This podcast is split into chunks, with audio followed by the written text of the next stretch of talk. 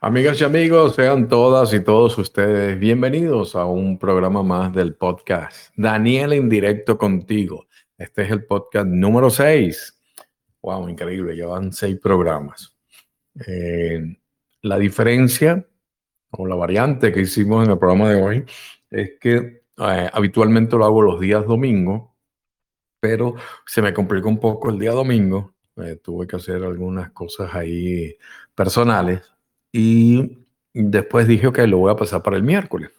Anuncié que era el día miércoles, pero resulta que el día martes eh, avisó el doctor el cardiólogo de mi mamá que tenía un espacio para el chequeo normal de mi mamá que se le hace y wow, y tocó justo el día miércoles. Eh, como me mudé, muchos de ustedes lo saben, ahora el cardiólogo me queda a dos horas, imagínense de donde estábamos, donde vivía antes. Eh, ahora me queda dos horas, o sea, una, una odisea, un viaje increíble. Dos horas perdidas yendo y dos horas viniendo.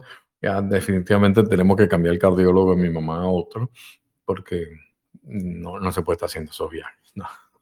Es, muy fastidioso, se pierde el tiempo, a pesar que yo pongo a veces audiolibros y cosas de esas para ganar tiempo al tiempo, pero el doctor le dije, mire doctor, me queda dos horas. Yo pensé que me iban a pedir el pasaporte para llegar hasta aquí. E-, e-, era muy lejos. Ahora entonces tuve que cambiar el programa que había anunciado que era el miércoles. Yo tuve que pasar para hoy jueves. Pocas personas se, se enteraron, por lo tanto es posible que tengamos poco asistencia hoy en vivo, pero eh, como siempre, muchas personas me mandaron sus preguntas escritas cuando no podían asistir y ahí vamos viendo poco a poco, a lo mejor encontramos un horario ideal eh, donde puedan asistir la mayor cantidad de personas. Sin embargo, muchísimas gracias a todos los que están en vivo. Eh, recuerden cómo es el formato del programa. Ustedes aprietan el botoncito, la manito levantada. Yo sé que quieren hablar. Les abro el micrófono. Hacen su pregunta, su duda eh, de lo que quieren que, que yo les conteste. Deme un segundito para apagar aquí el audio del celular. Ok. Y entonces, bueno, así de simple, así comenzamos con el programa. Levantan la mano, yo les abro el micrófono, me, me dicen su, su, pregunta, la duda, lo que, el tema que les interese que yo les comente. Y entonces eh, vamos desarrollando el programa. Tengo preguntas también aquí guardadas, pero vamos a darle un poco de prioridad a los que están en vivo. Recuerden, levantan la manito y sé que quieren hablar y ahí les abro el micrófono. La idea de este programa siempre es eh, responder a muchas preguntas que me llegaban, que me llegan, me siguen llegando por las redes sociales y entonces no todo el tiempo tengo para estar respondiendo escrito, eh, escribiéndole las respuestas y eh, se me complica porque a veces tardo en responderle, respondo a todos entonces dije yo, bueno, vamos a hacerlo un programa con un formato diferente y es así nació la idea del podcast Daniel en directo contigo, donde puedo responderle de una forma mmm, como que más humana, porque me escuchan cuando les estoy dando la respuesta. ¿Ok? Entonces, la idea es esa de, de los podcasts. Vamos a ver eh, alguna persona en vivo que quiera hacer una pregunta, alguna duda, algún interrogante, algo que, quieran eh, saber mi punto de vista, recuerden, levanten la mano y entonces el sistema me avisa y yo sé que, quieren hablar. Eh, estoy viendo aquí, chequeando las redes sociales en un momento. Ok, parece que todas las personas que están en vivo solamente están dispuestas a escuchar y, y no, no tienen ninguna interrogante, ninguna duda. Lo, lo, bueno del programa es que no sabemos de qué va a tratar, porque las preguntas y los temas los traen ustedes. Entonces, este es el único podcast donde el tema lo deciden ustedes. Vamos a ver, en vista que todavía las personas que están en vivo no se animan a levantar la mano, voy a buscar entonces el folder, la carpeta, donde tengo eh, preguntas que me han enviado. ¿Okay? Aquí está una pregunta, un comentario que me manda Vanessa y me dice, gracias Daniel por tus podcasts. No puedo seguirlos en directo, pero los escucho cuando puedo. tienen el canal ahí donde está Daniel en directo contigo, aquí en Telegram. Eh, ahí quedan guardados todos los podcasts. Y como los temas son tan, tan, ¿cómo les digo? Tan abiertos, eh, les aseguro que, que, van a tardar en perder actualidad. Así que se pueden escuchar el 1, el 2, el 3, el 4, el 5. Les aseguro que siempre van a encontrar material increíble en los podcasts. Ella me dice, eh, quería pedirte si podrías recomendarme algún libro para aprender un poco de Feng Shui. Gracias por tu maravilloso, gracias por tu maravillosa labor. Gracias a ti, Vanessa, por escribirme. Eh, bueno, el tema que nos trae Vanessa al programa de hoy es el Feng Shui.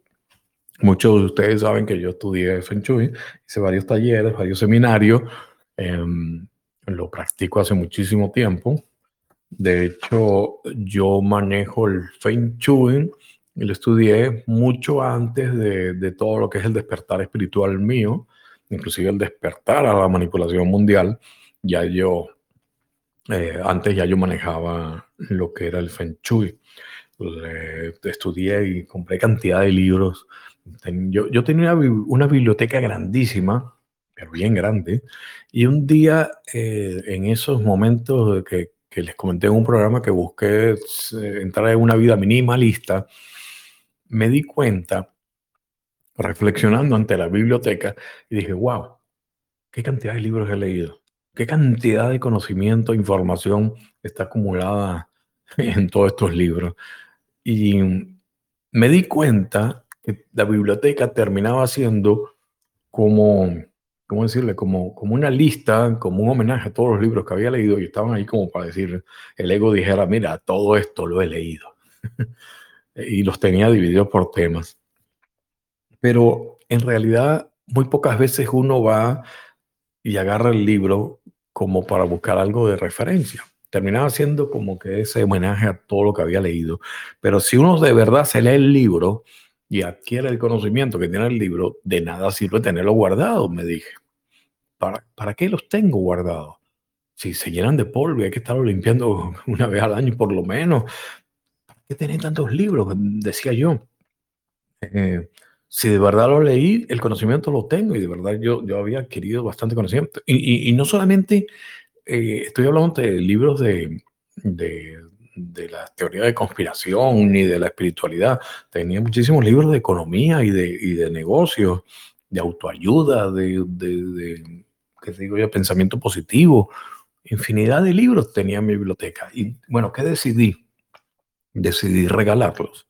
No todos, me quedé con una cantidad pequeña de libros, pero estoy hablando que me quedé como un 10% de lo que tenía de libros, y agarré libros y dije, bueno, voy a, darlo, a, donarlo a las bibliotecas públicas, porque así ese conocimiento les va a llegar a más personas, personas que a lo mejor no pueden comprar el libro, muchísimas personas no pueden comprar un libro, y hacía yo con tenerlo ahí guardado, almacenado solo para mi ego, decirle, esto lo he leído yo, todos estos libros. no, no tenía sentido para mí. Y decidí agarrar y empecé cajas y cajas y poco a poco fui sacando libros y los fui llevando a la biblioteca. Cuando ustedes hacen una caja de libros, que empiezan a meter libros en una caja, se van a dar cuenta cómo pesa. Entonces había que hacerlo por, por unas cantidades específicas y las cajas no tan grandes porque si no nadie levantaba eso. Y lo fui llevando a la biblioteca de la ciudad donde vivía antes. Es un poco de, de compartir ese conocimiento, darle, darle la oportunidad a otras personas de que también adquieran ese conocimiento que yo tenía. tenía por ejemplo, yo tenía colección completa en, negocios de, de, Robert Kiyosaki, unos libros que a veces se hacen costosos o algunos. Yo tenía todos los libros de, Robert Kiyosaki, pero yo tengo el conocimiento, ya yo lo adquirí. Entonces, definitivamente decidí regalar todos los libros y lo llevé a la biblioteca. Eso es un poco, eh, tienen que entender cómo funciona, ¿no? Una vez que yo regalo esos libros, dando la oportunidad de conocimiento a otras personas, resulta que eh, me llega más conocimiento a mí. Y no necesariamente por libros, porque empezaron a llegarme nuevos libros, nuevas, amigos que me recomendaban y compraba el libro y lo veía. Y wow, qué bueno eh, este libro me recomendaron o simplemente adquieres conocimiento por algún documental que veas, algo que investigas y eso solamente ocurre cuando tú compartes el conocimiento, ¿me entiendes? Eh, definitivamente entonces, todo esto que le estoy contando tenía que ver con el Feng Shui, porque aparte de los cursos, talleres y todo eso que, que yo hice de Feng Shui, entendiendo la energía, fueron mis primeros pasos con la energía. Es increíble cuando tú tienes una casa, una oficina de verdad preparada con, con, esa ciencia milenaria oriental que tiene miles de, años eh, y sientes la energía como fluye en tu casa. En todas mis, mis casas que he estado desde que aprendí el Feng Shui, en todas mis oficinas le aplico el Feng Shui y la gente entra y dice, wow, qué bien se siente aquí. Oh, qué energía más buena. Entraban a mi oficina los clientes y decía, es que me provoca quedarme. Daniel, me decía más de uno, qué, qué, qué energía más buena. Recuerdo una oportunidad que que fue eh, el Puma, José Luis Rodríguez, a mi oficina allá en Miami, en el estudio que yo tenía, y, y, se, se, se, tiraba en el sofá de la, del recibidor. Es que, es que la energía es muy buena, y el, y el manager de lo mismo. Eh, me refiero a que cuando la manejas la energía y, la sientes, ahí te das cuenta que el Feng Shui funciona y de hecho te empieza a fluir cantidad de cosas en tu vida. Um, esos fueron mis primeros pasos con la energía, con el Feng Shui. Después, por supuesto, fui entendiendo que todos éramos energía, que todos somos energía, que todo es energía. Y ahí, pues, claro, pasé a grandes ligas ya con el tema de la energía. Decía el gran Nicolás Tesla, si quieres entender el mundo, si quieres entender el universo, tienes que comenzar por entender la energía, eh, la frecuencia, la vibración. Son claves para todo esto y es cuando el mundo se te hace fácil, la vida se te hace más simple cuando entiendes esos conceptos. Entonces, siguiendo con el cuento del Feng Shui, ya me conocen que siempre me voy por todos lados, las ramas, eh, regalé todos mis libros también, aparte de los cursos y talleres que había hecho, regalé todos mis libros de Feng Shui y me quedé con uno solo. Así que Vanessa, que tú me haces la pregunta, ¿qué libro te recomiendo? te recomiendo el único libro con el que me quedé de todos esos. Me parece muy simple, muy sencillo de entender. Y aquí va el nombre. Mira, se llama Mueve tus cosas y cambia tu vida. Ok, lo tengo en la mano, lo saqué de la biblioteca para recordarme en la respuesta que te, que te debía. Se llama Mueve tus cosas y cambia tu vida de Karen Rauch Carter. ¿Ok? El libro es súper sencillo, muy fácil. Yo lo quiero mucho. Lo tengo todo subrayado, doblado, paginitas ahí en las esquinitas para saber dónde hay cosas importantes. De verdad que sí me sirve como ese libro de referencia para sacarlo, a veces para recordarme colores que hay que activar alguna zona de la casa, elementos. Este libro es excelente para dar tus primeros pasos en Feng Shui, eh, Vanessa, y se lo recomiendo a cualquiera también. ¿Ok? Eh, así que bueno, déjeme tachar aquí, sacar eh, este mensaje que me mandó Vanessa. Ya tengo entonces lista una, una de las preguntas que me mandaron. Les recuerdo a todas las personas que están en vivo que apretando el botón que tiene para levantar la mano, automáticamente el sistema me avisa de Telegram que quieren hablar y yo les abro el micrófono para que me hagan su pregunta, su duda, eh, qué tema quieren que, que toque en el programa de hoy. Recuerden que el programa, el tema lo deciden ustedes. Así que les recuerdo que ya, ya hay bastantes personas en vivo. Aprieten el botón, levanten la mano, no tengan miedo. Aquí estamos entre amigos. Simplemente yo les abro el micrófono y a través del, de, su computadora o su celular, ustedes me pueden hablar en vivo y me dicen cuál sería la pregunta que, que tienen, ¿no? La duda. Vamos a ver si hay alguien que se anime. No me dejen hablando solo. No sean malos. Vamos a ver. Emi, wow, Emi, ya voy a abrir el micrófono antes que te arrepientas. Aquí está, el micrófono está abierto, Emi, bienvenida, ¿cómo estás? Tienes que apretar el botón una sola vez y ya se activa el micrófono. A ver, ¿me escuchas? Hola, sí, Hola, Emi. ¿Cómo, ¿Cómo estás? Muy bien. Bien. Gracias por salvarme ahí. Por fin alguien habla. Vos sabés que no, no, había tenido el gusto las otras veces y ahora enganché justo. Yo soy de Argentina. Qué bien. Y me llegó un, un artículo tuyo en el 2020 que yo no entendía muy bien lo que estaba pasando y fue muy esclarecedor, así que te quiero agradecer porque te vengo siguiendo porque sos como el que siempre está con una información más precisa, porque si no hay como mucho fanatismo. Sí. Y es medio desconcertante también. Sí, desconcertante y, preocupante. A mí me llegan muchas personas que, las personas están desesperadas por, por la información que les llega.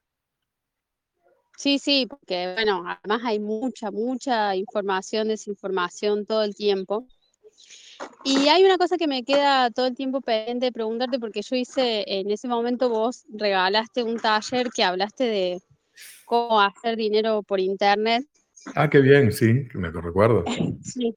El principio, al principio de, la, de, todo el show este de la pandemia, hice esos programas para ayudar a las personas que estaban en su casa, ¿no?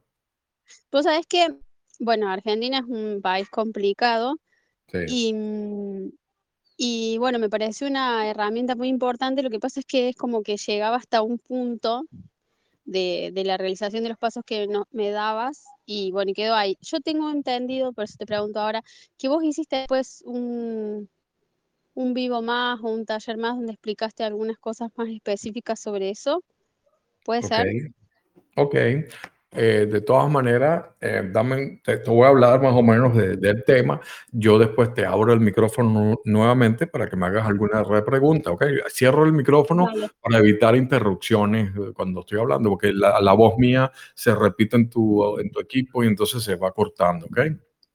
Dale, perfecto. Dale, gracias, gracias, Emi. Ok, cerré el micrófono, después abrimos de nuevo. Démonos aquí. Eh, sobre el tema que tú trajiste, cómo ganar dinero por Internet.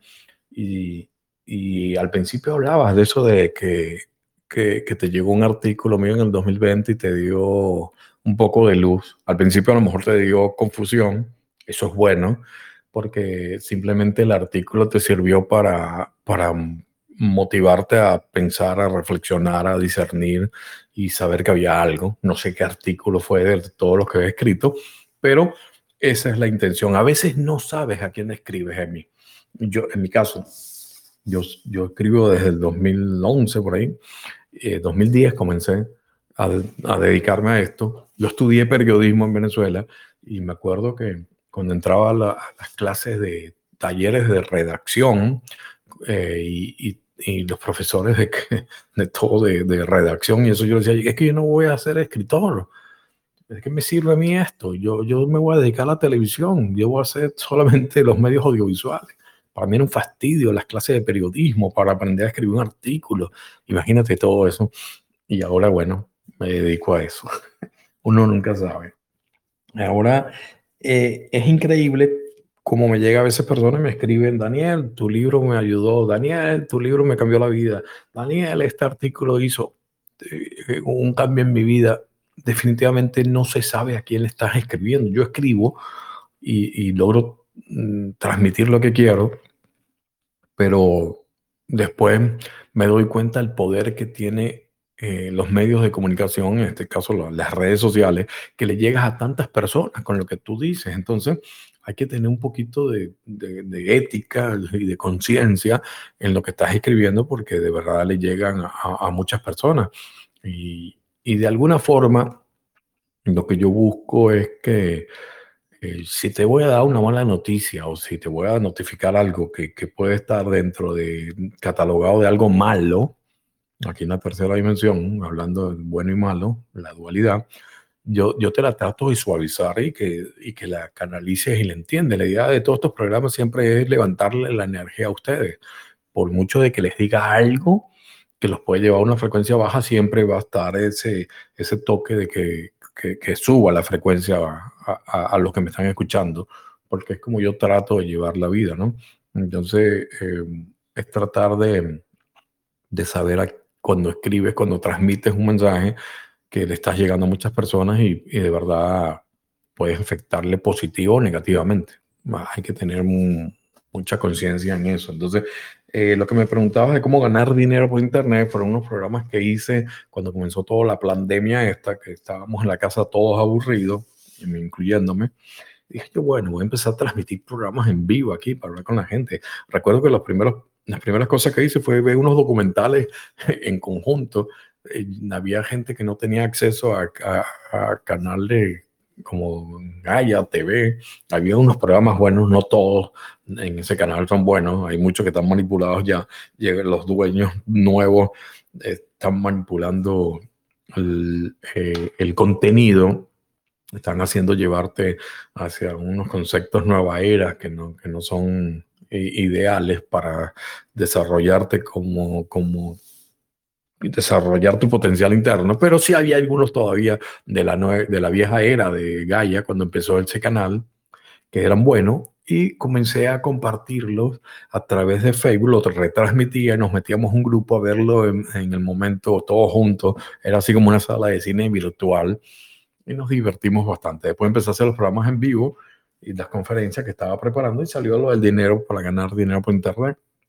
Mi economía en el año 2000, ¿qué? 2020 fue la pandemia, 2019, como en el 2018, final del 2018, yo decidí que, que toda la economía de, de, mi hogar tenía que estar enfocada hacia Internet.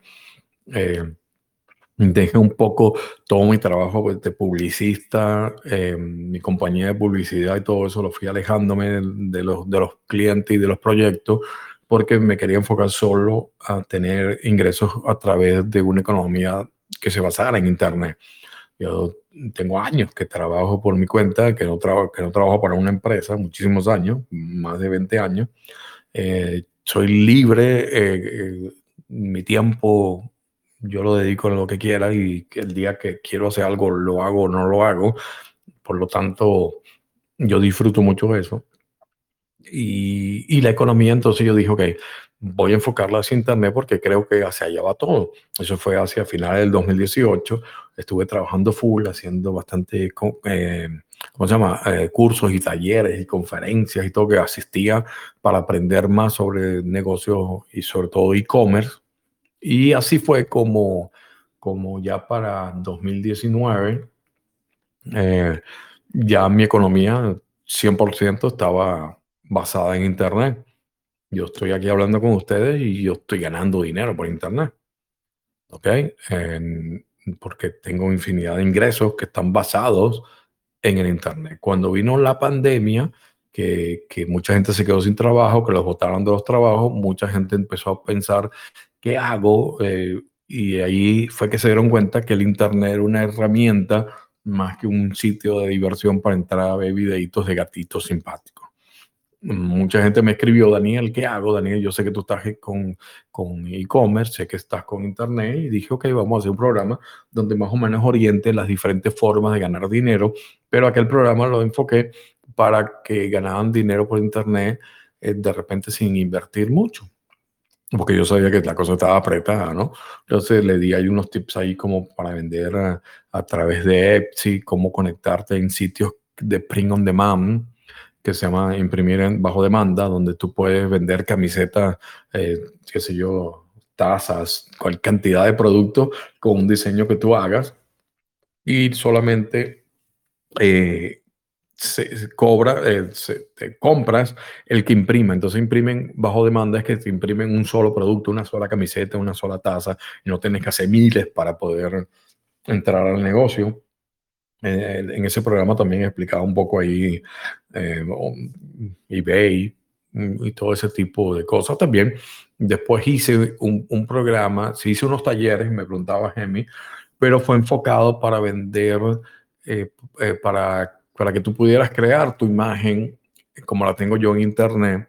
De, con un mensaje, como un escritor, sale la idea de escritor digital, está el taller, está el curso, mucha gente asistió en el grupo beta y, y yo te enseñaba cómo ir eh, creando esa imagen y, la parte siguiente de ese taller va a ser cómo vas a poder hacer cursos y talleres para venderlo a otras personas con todo el conocimiento que ya yo tengo y sobre todo como publicista. Eh, esos talleres Lo voy a hacer próximamente, la segunda etapa, que es la, parte de hacer cursos. Ya está la de escritor digital. Voy a crear una imagen nueva, pero con todo esto de la mudanza y de lo de la pandemia y que estoy en una plataforma nueva que estoy aprendiendo para donde voy a crear todos los cursos y todas las conferencias, todo en una sola plataforma. Entonces, me tuve que poner a aprender esa plataforma, cómo se, se, se hacen las páginas, cómo se crean los seminarios. Entonces, he, he estado ahí tú sabes, con, con, un, poco, un poco escaso de tiempo. Sin embargo, bueno, eh, el taller de cómo ganar dinero por internet no pierde vigencia, está todavía en Facebook, está guardado ahí en la parte de videos. Si a alguien le interesa, me puede escribir un mensaje y yo le mando el link, yo lo busco. Yo sé que a veces es difícil conseguir algunas cosas viejas en Facebook, eso es lo malo de Facebook, que se queda ahí olvidado, perdido, pero em, no hay problema. Eh, yo les puedo mandar eso y y no sé, a, lo mejor más adelante haga algo más sobre el tema. Mm, yo tengo muchos ingresos, mis ingresos principales están con ventas por Amazon. Eh, yo traigo productos de China, los importo con mi propia marca y los vendo por Amazon. Tengo mis talleres, tengo mis cursos, tengo mis libros por Amazon que se venden. Em, tengo productos que de, de, muchos saben que yo me dedico a dibujar y caricaturas Centum, vendo los libros de Centum, también vendo arte con Centum, voy a las conferencias, mm, a las convenciones de cómics, la más importante aquí de Orlando, todos los años. todo, todo, todo definitivamente, si quieren algo que yo les recomiende, es que se vayan hacia una economía virtual, porque no van a depender de, un, de una empresa por supuesto, no pueden dar el salto de un solo golpe. Y adiós, y, le dicen adiós al jefe y se ponen, no, voy a vender por internet, Daniel me dijo. eso era muy fácil. No, no es así, tienen que ir haciendo poco a poco y que entonces van sacándole un poquito de tiempo al otro, al otro trabajo, van invirtiendo y así van, van creciendo poco a poco. ¿Ok? Vamos, vamos a ver entonces, eh, Emily Rebollo, ya, ya, ya vi que tienes la mano levantada, ya te voy a dar el permiso, pero antes voy a dar, abrirle el micrófono nuevamente a Emi, que fue la que me trajo la pregunta de cómo ganar dinero por internet, y eh, a ver si tienes alguna duda o algo y te la aclaro. Emi, tienes el micrófono abierto cuando quieras. Bueno, gracias. Sí, eh, lo que lo quería volver a escuchar, yo había anotado todo, pero está buenísimo si, si, después cualquier cosa te escribo para volver a escuchar el programa. Sí, escríbeme, escríbeme ahí un texto, un mensaje y, yo te yo te busco los links y, te mando el enlace directo donde está la conferencia en Facebook. Buenísimo. Vos sabés que mientras hablabas me acordé cuál era el artículo, el primero que escuché, que leí, ah, que, que bueno y fue que vos escribiste en ese 2020 sobre mm, em, los portales, viste, cuando mandan... Ah, claro, claro. Bueno. Y los famosos portales dimensionales. A mí nunca me cerró y siempre antes de eso me llegaban y eh, nunca me cerró eso de, bueno, yo siempre pensaba, ¿quién convoca y por qué? ¿Y por qué todos nos tendríamos que sumar? Y a veces cuando te mueves en ciertos círculos te dicen, bueno, pero ¿por qué? Y cuando leí el artículo dije, claro, es esto. Y de ahí empecé a seguir y me acuerdo que quedé así congelada porque vos hiciste unos directos, no me acuerdo si eran unos sábados, hiciste unos directos explicando todo lo que pasaba. Y bueno, quién era Trump. Y yo quedé así como, ay, no puedo creer todo lo que había descubierto en todo ese tiempo. Así que bueno, yo te agradezco un montón porque siempre, y bueno, uno va leyendo mucha información, pero siempre cuando quiero esclarecer un poco voy y leo lo que vos pusiste porque me parece que sos una persona con un punto en el medio y, que no vas ni para un lado ni para el otro, pues si no es como que hay mucho esa, esa eh, me ha costado con el tiempo lograr ese punto, ese equilibrio. Por supuesto, es un poco el reflejo de, de, mi personalidad actual, ¿no? De lograr ese equilibrio, pero es un poco mm, como que comprender ambas partes, ¿no? Y, y, respetar la opinión de todos. Y tú te fijas que, mira, a veces rebusco mucho las palabras cuando escribo para no ofender a nadie, pero bueno, siempre hay alguien que salta, ¿no? Sí, sí, sí. Sí, sí, sí, también. Bueno, muchas mm. gracias. Muchas gracias a ti, Amy. Un abrazo. Un abrazo. Después, Eh, espero tu mensaje ahí para mandarte el link, porque después que termine el programa te aseguro que se me olvidó. Entonces me mandas, Daniel, el link, y ay, sí, es mi toma, yo te lo mando, no te preocupes. Gracias ahí por haber leído el artículo. Ese artículo se ha regado bastante, se ha leído de vez cada año cuando sale algún portal nuevo, eso, nueva era, 1111, 1212, 1313, 99 el portal 888 y todo ese tipo de cosas, siempre rescato ese artículo y lo publico nuevamente para que, que las nuevas personas lo lean, ¿no? Porque de verdad ha ayudado a bastantes personas. Muy pronto, y, y aquí les cuento un secreto, dentro de los proyectos que tengo para este año es que voy a hacer una serie de programas eh, sobre la nueva era. Algo así como desmantelando la nueva era, eh, qué sé yo, de, desmascarando la nueva era, algo así va a ser el título, para que que, entiendan de qué se trata todo ese movimiento que todos mm, hemos pasado. Yo pasé por eso y me lo creí y, ahora tengo la capacidad de reflexionar sobre eso y poderle hablar a las personas. Si estás en eso, no hay problema, disfrútalo. Si crees que es el camino, disfrútalo. Wow, diviértete. Eh, cuando te canses y te des cuenta que el poder está dentro de ti, bueno, puedes venir a ver los, los, programas que voy a hacer. Y muchos de mis artículos están enfocados hacia eso. Vamos a ver, había alguien que tenía la mano levantada, que es Emily Rebollo. Emily, eh, a ver, tengo, voy a abrirte el micrófono, pero ahorita se, no sé, quitaste la mano, parece. ¿Está el micrófono abierto, Emily? Ya. Hola, Daniel, buenas tardes. ¿Cómo estás? Bien, y feliz de escucharte otra vez. y qué bueno. He podido coincidir. Eh, yo, yo mm, sí siempre leo los artículos que, que, pones en las redes sociales. Son, son muy, mm, tienen un punto de equilibrio, ¿no? no siempre tratas de reflejar algo imparcial. Y eso es lo que me gusta y que muchos también, em, de acuerdo a lo que tú estás diciendo, vean, ¿no? Si, si, si les conviene o no les conviene, puedan elegir, ¿no? Pero hay un tema que no, nunca, no sé si, no, nunca he visto en tus, en realidad en las publicaciones que has hecho, pero me llama la atención y tal vez, no sé si tienes un punto de vista respecto a esto, ¿no? Que son los mundos paralelos Mundos paralelos. o, multiverso, ¿no? Sí, eh, como las películas que están de moda ahí de Spider-Man, ¿no? E, Entonces, si realmente eso existe simultáneamente en nuestro... Ok, perfecto. Gracias, Emily, por traer el tema. Voy a hablar y después te abro el micrófono nuevamente para la parte final, ¿ok? Ok, gracias. Es increíble este concepto de podcast que se me ocurrió. Eh, eh, es una locura eh, la cantidad de temas que se tocan en dos horas. De verdad que sí. Gracias a ustedes por traer los temas.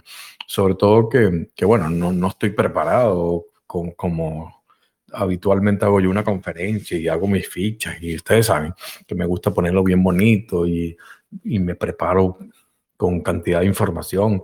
Aquí improvisado todo, es posible que se me olviden nombres, fechas y me equivoque, pero la, la, esencia de la respuesta estaría ahí siempre. Imagínense.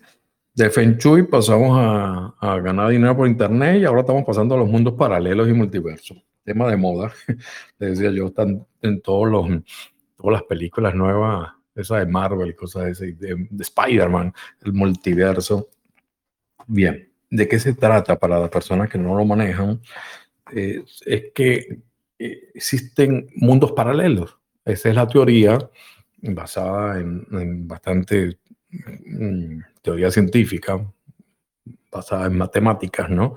De que, en resumen, en palabras simples, es que existe otro Daniel en otra realidad paralela en otro mundo paralelo, ¿ok? Posiblemente eh, en, una frecuencia diferente, entonces se mantiene eh, esos mundos, ¿no? Como que el, universo es infinito y eso lo sabemos mucho, de manera que eh, la teoría te dice que puede haber un Daniel que que a lo mejor en vez de Daniel que tenga cuatro hijos en otro mundo, un Daniel que nunca se casó, existe un Daniel que, que, no, que no, tiene hijos, existe un Daniel a lo mejor que, que no es comunicador social en, en, otro mundo y en otro mundo existe un Daniel que no vive en Orlando o existe un Daniel que no se mudó como hace poco me mudé yo. Así es más o menos, de, de esa forma, eh, esa, esa base de, de la esencia del, del Daniel eh, experimenta diferentes cosas, ¿no? Diferentes experiencias. Más o menos así es el concepto, en palabras simples, de los mundos paralelos, ¿no?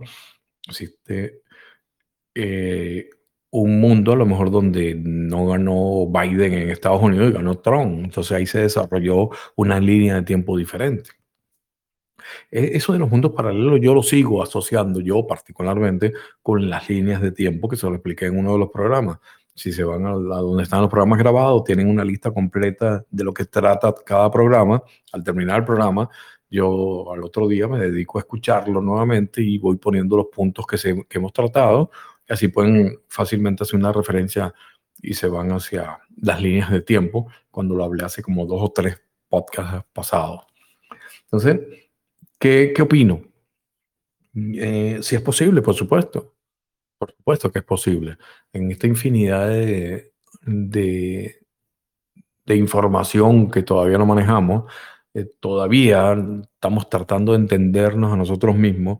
El universo es muy amplio.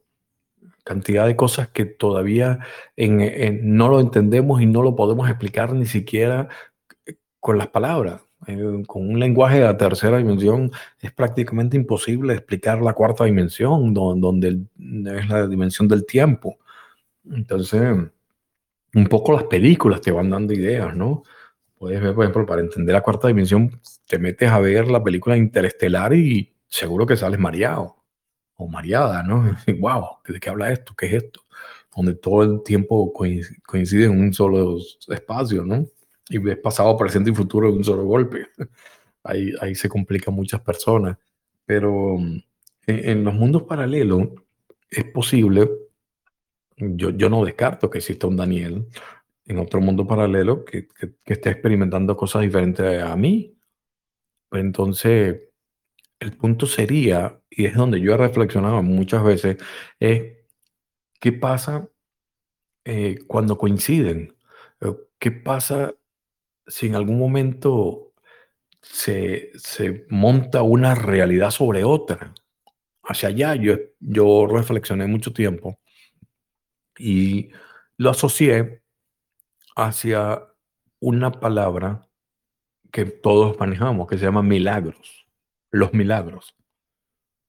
¿Ok? Fíjense esta reflexión y la, creo que la estoy haciendo por primera vez pública. Es más, creo que nunca he escrito sobre ese tema. Pero si hacemos, eh, si tomamos como cierta los mundos paralelos, supongo que yo tengo un, un dolor en el pie derecho en esta realidad. Por eso hablo de que las líneas de tiempo tienen que ver también con esto de los mundos paralelos. Entonces, supongo que yo tengo un dolor en una pierna, en, en la rodilla derecha, ¿ok? Cancelado. No lo tengo, pero vamos a suponer. Entonces, eh, está en esta realidad, pero en otra realidad paralela existe un Daniel que no tiene el dolor en la rodilla derecha. Está perfecto.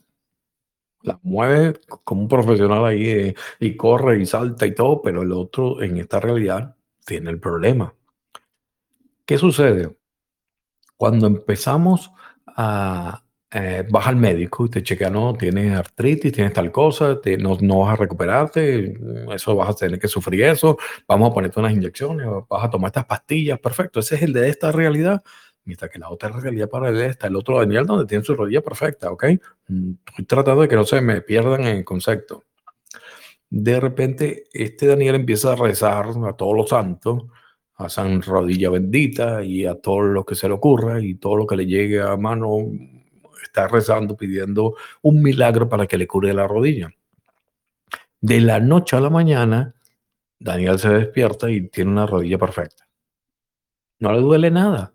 Va al médico y le dice, mira, ¿qué pasó? El médico hace examen y dice, no entiendo, si, si tu rodilla estaba mal, Eh, tenías artritis ahora no la tienes, está perfecta. ¿Qué hiciste? No, yo no hice nada, yo, yo recé nada más a San Rodilla bendita. ¿Y, ¿Y qué pasó? Bueno, aquí está. Mira, no entiendo, dice el doctor. Te curaste. Igual pasa con todas esas personas que, tienen un tumor, que tienen cáncer y desaparece de la noche a la mañana y los médicos no saben qué pasó. Bueno, para mí es que esas personas se enfocaron y saltaron de, de esta realidad, lograron hacer un salto a una parte de la otra realidad paralela, donde había un Daniel que no tenía el dolor de la rodilla ni tenía nada. Saltaron. sin esa parte de esa realidad se vino aquí a esta. Te enfocaste en una realidad, una línea de tiempo donde estaba sano. Y eso es lo que se llama milagros para mí. Es un salto de líneas de tiempo donde lo que tú quieres existe, ya existe, solo que está en otra realidad, está en otra línea de tiempo y en ti depende enfocarte para saltar a esa línea de tiempo. Y los saltos pueden ser tan bruscos como que de la noche a la mañana una persona tenía cáncer y ahora no, tenía un tumor y ahora desapareció porque la medicina no lo entiende, ni lo va a comprender si sigue pensando en un paradigma viejo. ¿okay? Entonces, para mí los mundos paralelos, los multiversos, sí existen, están ahí, los veo como líneas de tiempo, como, como posibilidades, y depende de nosotros enfocarnos hacia esas líneas o hacia esos mundos paralelos que queremos y nos traemos una parte de esa realidad a la realidad de nosotros, ¿ok? Eh, que, como pasó en las películas, por ejemplo, la última de Spider-Man, que, que un, un, un Spider-Man de, una realidad vino y saltó a la otra y el otro y se consiguieron las tres y eran tres Spider-Man diferentes, o, o, en cómics, también Sony Picture hizo una versión de Spider-Man de los multiversos, que fue donde comenzaron la fiebre de los multiversos, como para traerle a la gente eh, ese concepto de multiverso, ¿no? Pero, pero sí, hay que ver un poco, las películas nos dicen entre líneas muchas veces la, la verdad. ¿ok? A ver, Emily, a ver, si mi reflexión te sirvió de algo sobre el tema. Eh, estoy abriendo el micrófono. De hecho, no he escrito nada sobre eso. Es primera vez que lo están escuchando los que están aquí en el podcast. A ver, eh, tienes el micrófono, Emily. Eh, sí, sí, Daniel, me, gusta todo lo que, has dicho y coincide porque yo también, o sea, con tanta información que hay y con tanta, y las películas así como dices, como que te dan, te sueltan a veces mucha información que luego puedes tú por tu parte investigar y corroboras todo eso, ¿no? Entonces, eh, este multiversos, eh, me llamó tanto la atención porque vi una serie que es en Netflix, si no te hubiera conocido, ¿no? Y es una serie que habla así de, de, todos, de todas las ¿Cómo se, ¿Cómo se llama? Si no te hubiera conocido. Sí, si no te hubiera conocido. Es una... Voy a ver. sí, de Cataluña, de España. Ah, ok y es muy interesante y, increíble, ¿no? O sea, pensar que, que, todo esto se está dando, o sea, es que siempre se ha dado y que es como si estuviéramos en un programa, ¿no? Como una matriz o algo. Sí, sí, sí, por supuesto que sí. Tantas cosas que desconocemos todavía de, del ancho universo, de todas las posibilidades que existen. Pero, pero ahí vamos, ahí vamos, poco a poco vamos ampliando la conciencia y nos vamos conectando. Sí, gracias, Daniel. Gracias, a ti, Emily. Gracias por participar. Qué bien, qué lindo. Vamos a ver, había otra persona que tenía la mano levantada. Em, eh, ya vamos a llegar a una hora de programa. Milagros, ok, milagros. Ya vi, empezó a llover aquí eh, por mi casa, está lloviendo duro. Si se va la señal, si se va el internet, si se corta, bueno, será que tenía que ocurrir y los temas los dejaremos para el próximo podcast, pero hasta ahorita está lloviendo tranquilo. Es increíble el laguito ese nuevo que tengo en la parte de atrás de la casa, como se ve cuando llueve. Es una experiencia encantadora. Déjame ver aquí, Milagros. Abrí el micrófono, Milagros. Dime a ver si me estás escuchando. Aprieta el botón una sola vez y se abre el micrófono tuyo. Milagros. Hola, qué gusto escucharte y estar en vivo en tu programa. Qué bien, Milagro, ¿cómo estás? Muy bien, eh, gracias por toda la información que nos transmites, Daniel. En realidad, desde aquí, desde Perú, eh, quiero decirte que, me siento muy, muy, muy agradecida y, contenta de que, de que seas mi amigo también. Claro que sí, somos amigos, eso es, amigos virtuales, pero en el fondo cuando nos hablamos eh, en una frecuencia sentimos que nos conocemos hace tiempo. Así es, ¿no? Y bueno, yo, tengo una pregunta, sí, mira. Eh, yo quería saber qué opinas tú referente a los, a los ataques psíquicos, ¿no? Porque en algún momento eh, me dijeron que, que, cuando me fui a hacer un, como un equilibrio de los puntos energéticos hace algunas semanas. Un balance eh, de chakra. ajá, la señora que, que, me lo hizo me comentó esto, ¿no? Entonces, eh, yo quería saber tu opinión porque ella también me dio su punto de vista, pero quedé con, con ciertas dudas. ¿O que te dijo que había sido víctima de ataques psíquicos? Así es. Ok, ¿qué tipo de ataque más o menos te comentó?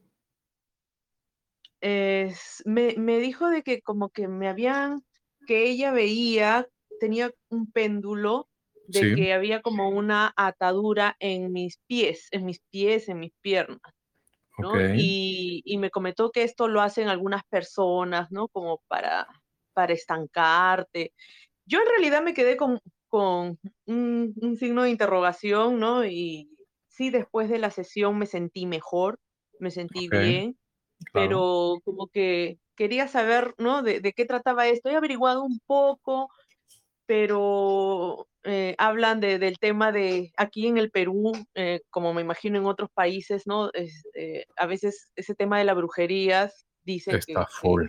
en Perú, en Perú es full. En Venezuela también, en mi país donde nací, pero en Perú yo sé que, que es bastante, bastante fuerte el tema de la brujería, no está por todos lados. Eh, yo, yo, yo disfruto mucho, me, me, gusta mucho la cultura de Perú.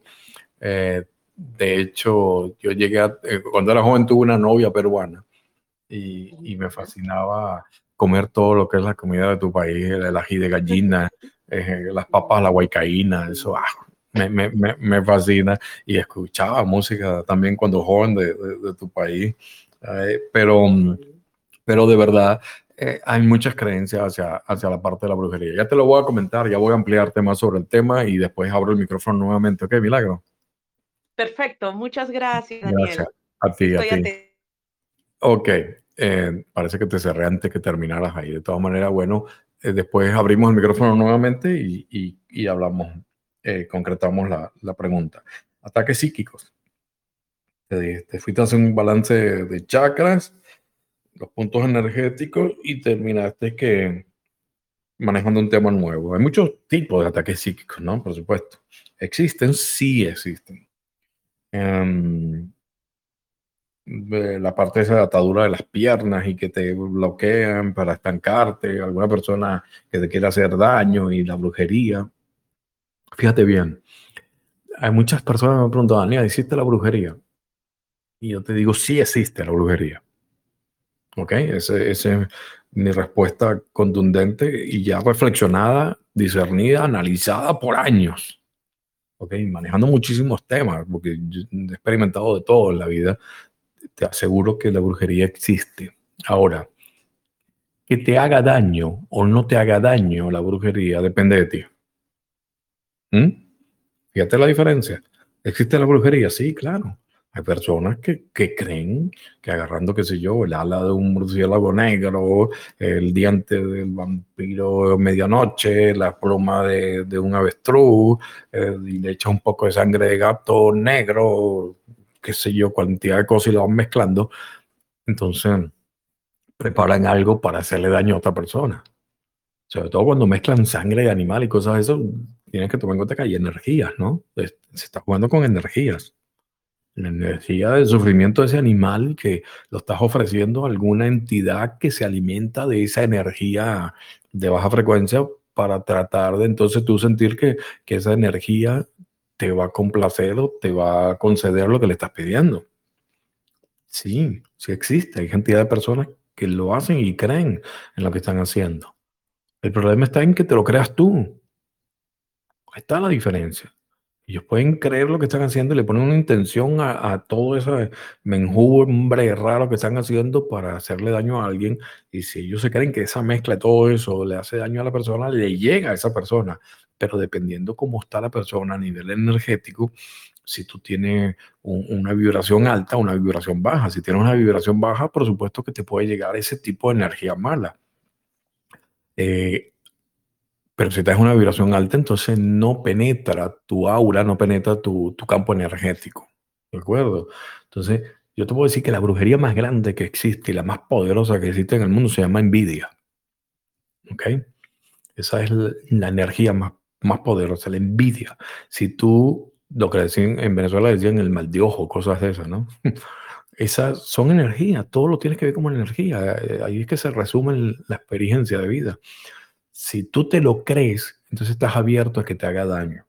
A partir del momento que tú fuiste a esas personas, te habló de ataduras de piernas, ataques psíquicos, y tuviste que tuviste un resultado de que te sientes mejor después de la consulta, entraste en una encrucijada, milagro. Y tú decides cuál es el camino que vas a seguir, como lo que estamos hablando hace poco, las líneas de tiempo. Vas a seguir las milagros que, que creen esto, sí existe, te lo repito, no es que no, no, vas no es que estás creyendo en algo que no existe, sí existe, pero vas a seguir la milagro que va a depender de una persona que le tenga que estar equilibrando los chakras constantemente porque la tía, la prima, la vecina o la amiga de trabajo le está haciendo el daño porque le envidia o que le echó una atadura de pierna, atadura de mano y cantidad de cosas. O va a ser la milagros que se empodere y se dé cuenta que el secreto está en mantener tu vibración alta y con eso evitas que todas esas malas energías te afecten y te lleguen. Entonces, o dependes de una ceremonia que te haga un brujo ahí con unas ramas para quitarte algo, lo cual no está mal. En algún día les contaré que yo también lo hice y fui a donde brujos que me hicieron los ramazos ahí para quitarme malas energías. Por eso te puedo hablar con propiedad porque lo he experimentado. Entonces yo te puedo decir de, un lado y del otro. ¿Ok? Pero llegas a un momento en que te das cuenta que todo depende de ti, de tu creencia. Si te abres hacia posibilidades, entonces ya vas a estar abierto a que te hagan daño más fácilmente y vas a depender de algo externo cuando todo está en mantener tu vibración alta, mantenerte eh, como tu campo de fuerza para protegerte de todo ese daño que te pueden estar lanzando y no te enteras. Simple. Así de simple. Pero, por supuesto, el secreto está en no mantenernos en frecuencias bajas.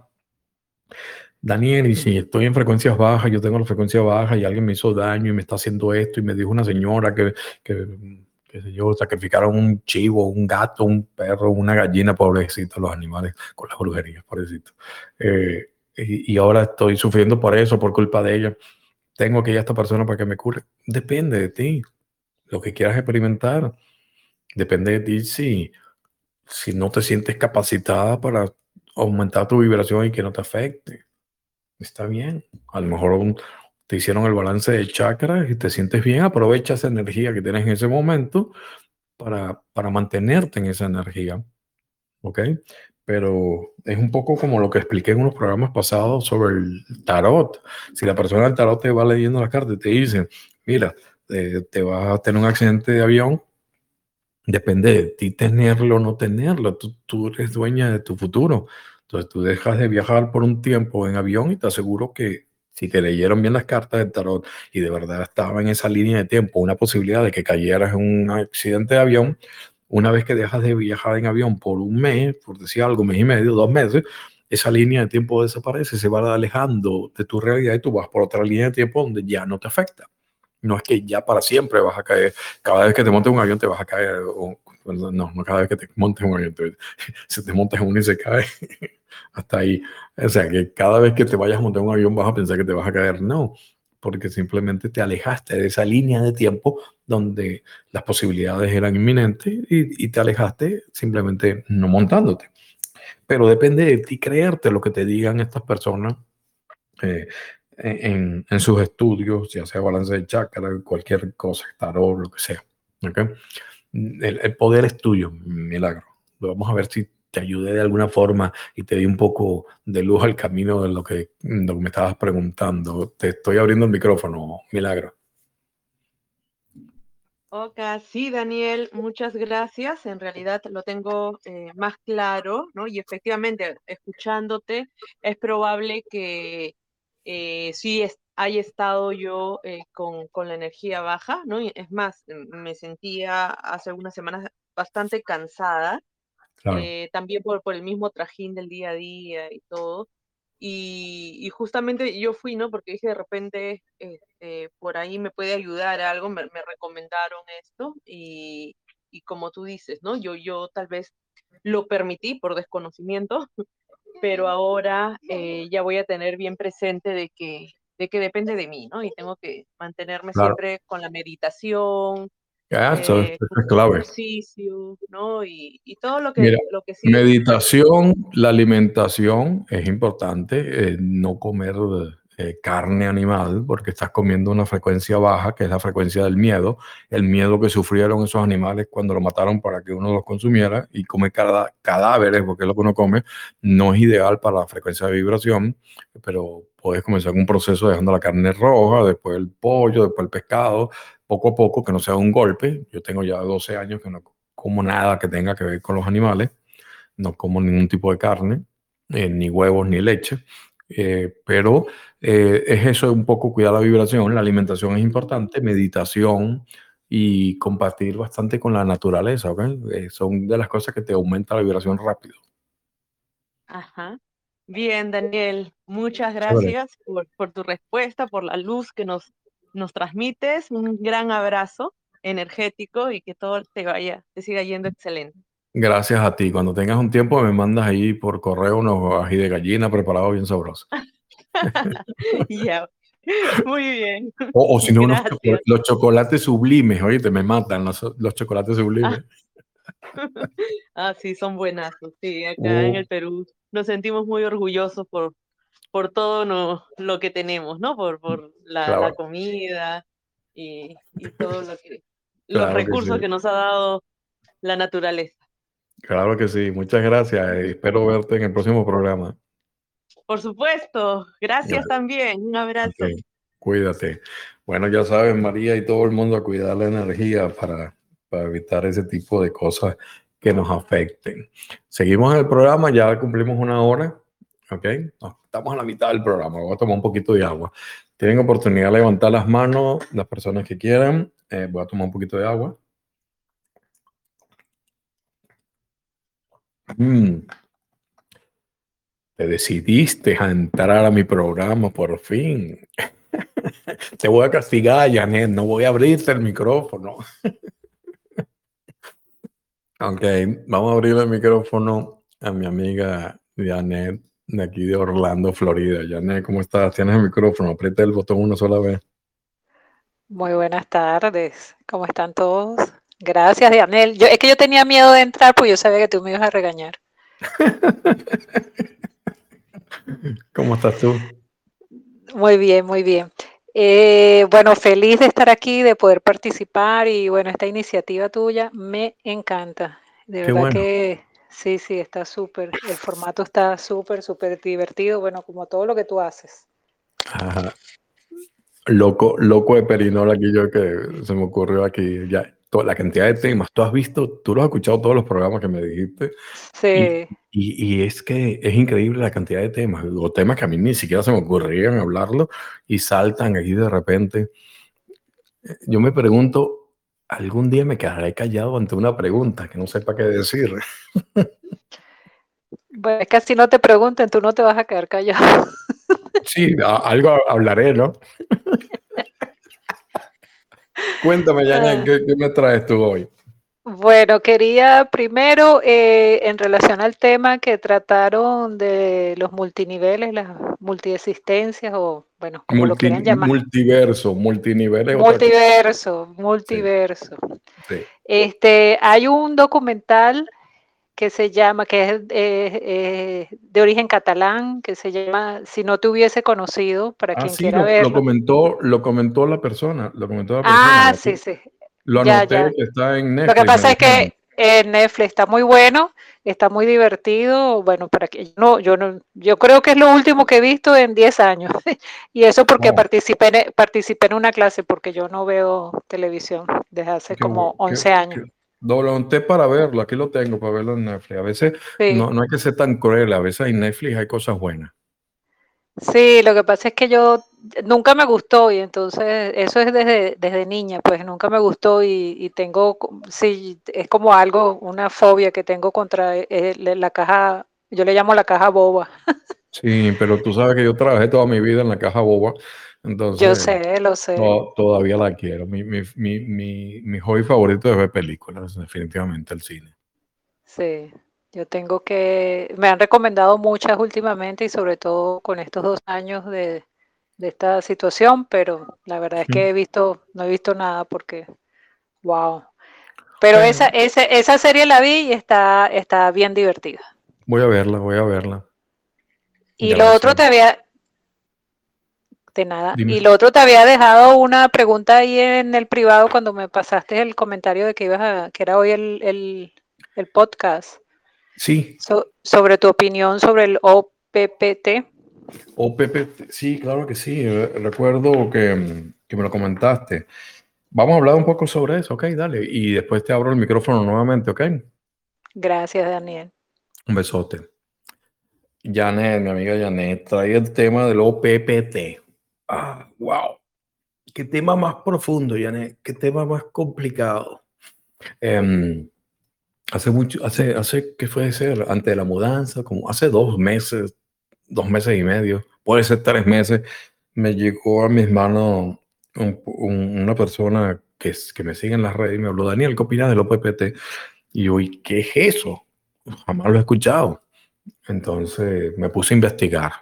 De hecho, yo estoy metido en grupos de OPPT, pero te confieso que que llegó un momento en que me, me, me compliqué, se me complicó la cosa, me, saturé de información, lo empecé a investigar, eh, el origen fuerte y la buena documentación de, del OPPT está hacia, hacia Italia y le pedí ayuda a un amigo mío, periodista también, que estuvo conmigo, amigo de, de muchos años, Vito, y le digo, Vito, ayúdame aquí, porque los materiales originales están en, en italiano, a ver, y él habla muy bien el italiano, entonces, y lo escribe todo, por supuesto, es italiano. Nació en Venezuela, pero el padre es italiano. Entonces, a ver, ¿qué, qué, qué me consigues? Pero sé una, una, investigación periodística, o sea, es imparcial.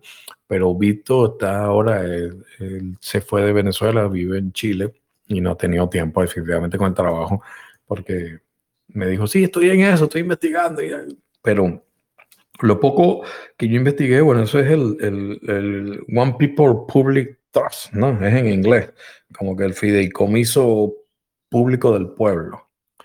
Y se basa un poco ahí en lo que es la, la ley natural. Eh, yo te digo, en esencia, la base legal para mí tiene bastante, bastante peso, ¿ok? Lo que, de hecho, la parte legal la entendí muy bien la ley natural tiene que estar sobre cualquier ley de, los países, definitivamente. No ocurre así, pero así es que debería ser. La, ley natural tendría que estar eh, como, como prioridad de la ley de, los, de los seres humanos, aquí lo que hemos creado. Eh, te habla un poco ahí de que el, cuando nos registramos, cuando cuando registramos nuestros hijos en, la partida de nacimiento, ya sales con tu nombre en mayúscula y entonces te conviertes en una propiedad del sistema porque el, termina siendo, esos nombres en mayúsculas no termina siendo tu ser. Yo, yo, yo vi bastantes videos, estudié bastante documentos, lo leí de la OPPT y em, tiene sentido, ¿ok? Tiene sentido, sobre todo la mujer esta que lo investigó aquí, la, americana, y metió el documento y, dijo que todas las naciones se están registrando como, como una corporación eh, aquí en Estados Unidos y todas las personas cuando nos registramos entonces con nuestra partida de nacimiento, nuestro ID, identificación, pertenecemos a esa corporación. ¡Wow! Es increíble el tema. Me fascinó y me, empapé y empecé a, a, investigarlo y me empecé a meter en bastantes grupos donde se comparten documentos, donde ya tú entonces man, eh, tienes documentos legales apoyados por, por, por, por abogados que están en el tema para defenderte legalmente, que no te impongan cosas a ti bajo las leyes de, de los países como esto sobre todo explotó mucho con lo del tema del COVID y que te obligaran a vacunarte o que te obligaran a ponerte una mascarilla. Y estoy en grupos también ahí, a veces no tengo tiempo de ver, de vez en cuando entro, em, de personas que dejan testimonios sobre el OPPT. Pero, ¿dónde se trancó el serrucho, como decimos en Venezuela? ¿Dónde, ¿Dónde se me trancó todo lo que estaba investigando? Fue cuando sentí, la parte legal me fascina, y la ley natural, creo en la ley natural. Pero se me trancó, Janet, cuando eh, eh, tiene un tono de metafísica. Tiene, ahí, se me trancó la cosa. Dije, hey, ¿qué pasa aquí? Donde te dicen que tú tienes que mandar el mensaje al universo, donde tú eres libre, donde tú eres el que tienes que, tienes que tener el poder sobre ti y entonces con eso alejas cualquier persona que te vayan a pedir un documento, que te vayan a exigir algo que esté en contra de la ley natural. Entonces mandas documentos a diferentes sitios como para que marques al universo que tú estás de acuerdo con eso. Ahí, se, ahí, ahí perdió el encanto. Mm, dejé de investigarlo, no lo, he tocado, no lo he tocado ningún artículo, primera vez que lo hablo en público, primera vez que estoy reflexionándolo en público, cuando me lo traes tú, em, pero ahí perdí un poco el encanto, cuando ya tiene ese tono metafísico y dije, espérate, no era solo legal, si era solo legal me fascinaba, eh, pero me gustan las leyes, pero aquí ya como que, que la cosa se complicó, porque termina siendo como que, mira, ¿por qué le voy a dar mi poder? Es lo mismo que estamos hablando de las cartas del tarot y, y, y, los balances de, energía, de chakras, todo lo que acabamos de hablar. Es como que le voy a dar un poder entonces a un documento que lanzo al universo para que sepa que yo estoy libre. No, si yo me lo creo, es eso y ya está. Si yo creo que voy a tener el camino abierto, voy a tenerlo. Si yo creo que a mí no me va a afectar, las medidas del COVID no me afectan por algo vivo en la Florida, donde el gobernador no cree en nada del COVID y yo puedo ir a donde yo quiera en la Florida sin que me exijan máscara y vacunan ni me digan usted está vacunado o no. Yo voy al gimnasio y todo el mundo está sin mascarilla y yo estoy ahí tranquilo. ¿Entiendes? Sí, mi potecito CDS, que sí llevo el spraycito ese para todos lados, pero, pero es, es un poco de que tú te sientas libre lo sientes, no hace falta hacer un documento para mandarlo. Ahora, si era la parte legal donde tú te defendías y todo ese tipo de cosas, ok, ahí el OPPT sí me tiene sentido. Pero si es un poco ya de lo que tú sientes y lo que tú transmitas, bueno, ya está, olvídate de documentos, no tienes que hacerlo. Te consigues con un policía fastidioso y, y olvídate que se va a burlar de ti no va a creer en el OPPT. Habría que ver qué tanto crece el movimiento, qué tanto la parte legal se empieza a expandir. Habría que ver qué tanto eh, empiezan a entrar algunos países o, grandes ciudades en ese movimiento, que yo sé que en Italia está bastante fuerte, en España se está desarrollando, en Argentina ha crecido, pero mm, hay, que, hay que pulirlo un poco, ¿ok? Yo creo que hay que pulir un poco y que no desviarse hacia esa parte metafísica, porque entonces eh, la cosa pierde, pierde sentido. Eh, eh, es mi opinión y te digo todo lo que te acabo de decir es reflexión en vivo al momento, ¿ok, Yana? Te estoy abriendo el micrófono para la parte final. Ahí tienes. Muchas gracias, Daniel. muy, muy me parece muy certera tu opinión y la comparto 100%. Para mí tiene una base legal muy interesante, pero también pero también como que perdió el encanto porque en la práctica este no no me parece que, funciona no hasta ahora pues. Entonces, no, tú sabes por qué, porque, porque la sencilla razón de lo que te estoy diciendo, porque si la persona no, no lo siente 100% y no se lo quiere, no lo va a transmitir, ¿entiendes? Exacto. Ese temor de no, le, veo. Dime. Sí, exacto. Yo por lo menos no le veo la necesidad de estar eh, escribiendo y diciéndolo si yo lo siento y eh, además lo sé y tengo la certeza, tengo la certeza de, de, lo que soy. Por eso estamos en la Florida. Sí, señor. Claro, pero entonces es parte de eso. Si yo siento, yo me creo y, soy libre, eh, yo estoy disfrutando. La gente está sufriendo con todas las medidas y todo por dos años la medida del COVID y aquí no lo sentimos. Entonces, eh, yo no estoy en ningún trabajo que me exijan vacunarme, soy libre. Entonces, es por parte de eso enfocarte en tu realidad y crear tu realidad pero la parte legal es muy buena del OPPT, no hay que descartarla, es muy buena, pero creo que deben hacer que, la gente se enfoque más en eso que en la parte de, metafísica que le están dando. Creo que, debería, debería enfocarse más en la parte legal porque la base es excelente. Bueno, muchas gracias, Daniel. Muchas gracias, Daniel. Feliz tarde a todos. Gracias. Gracias. Un besote, amiguita. Saludos ahí a Franco. Eh, las personas que quieran eh, investigar un poco más pueden buscar ahí los OPPT eh, para que sepan más de lo que estamos hablando. Mm, pero básicamente es eso, un, un, poco ahí de la ley natural a la que deberíamos llegar y todos los países funcionarían diferente. Ok, tengo algunas preguntas todavía aquí pendientes de las que gente que me ha mandado escrito que no puedan estar en vivo, eh, pero por supuesto la prioridad se la voy dando a las personas que están en vivo y si no se la doy a la persona que levantó la mano ahora, me va a jalar las orejas y me va a regañar. Nada más y nada menos que mi prima hermana Marta López de Medrano. Así que primera vez que va a intervenir en el programa. Si, no, si me voy a las preguntas escritas, me va a regañar después. Martita, tienes el micrófono abierto, dale una vez al botón nada más y todo el mundo te escucha. ¿Cómo estás, prima?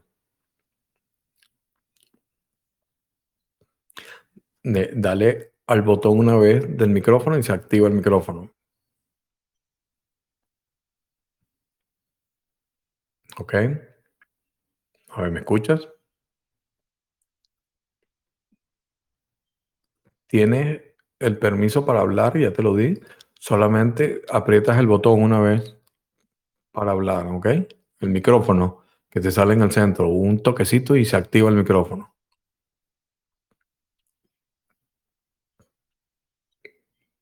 Hola, hola, hola, prima.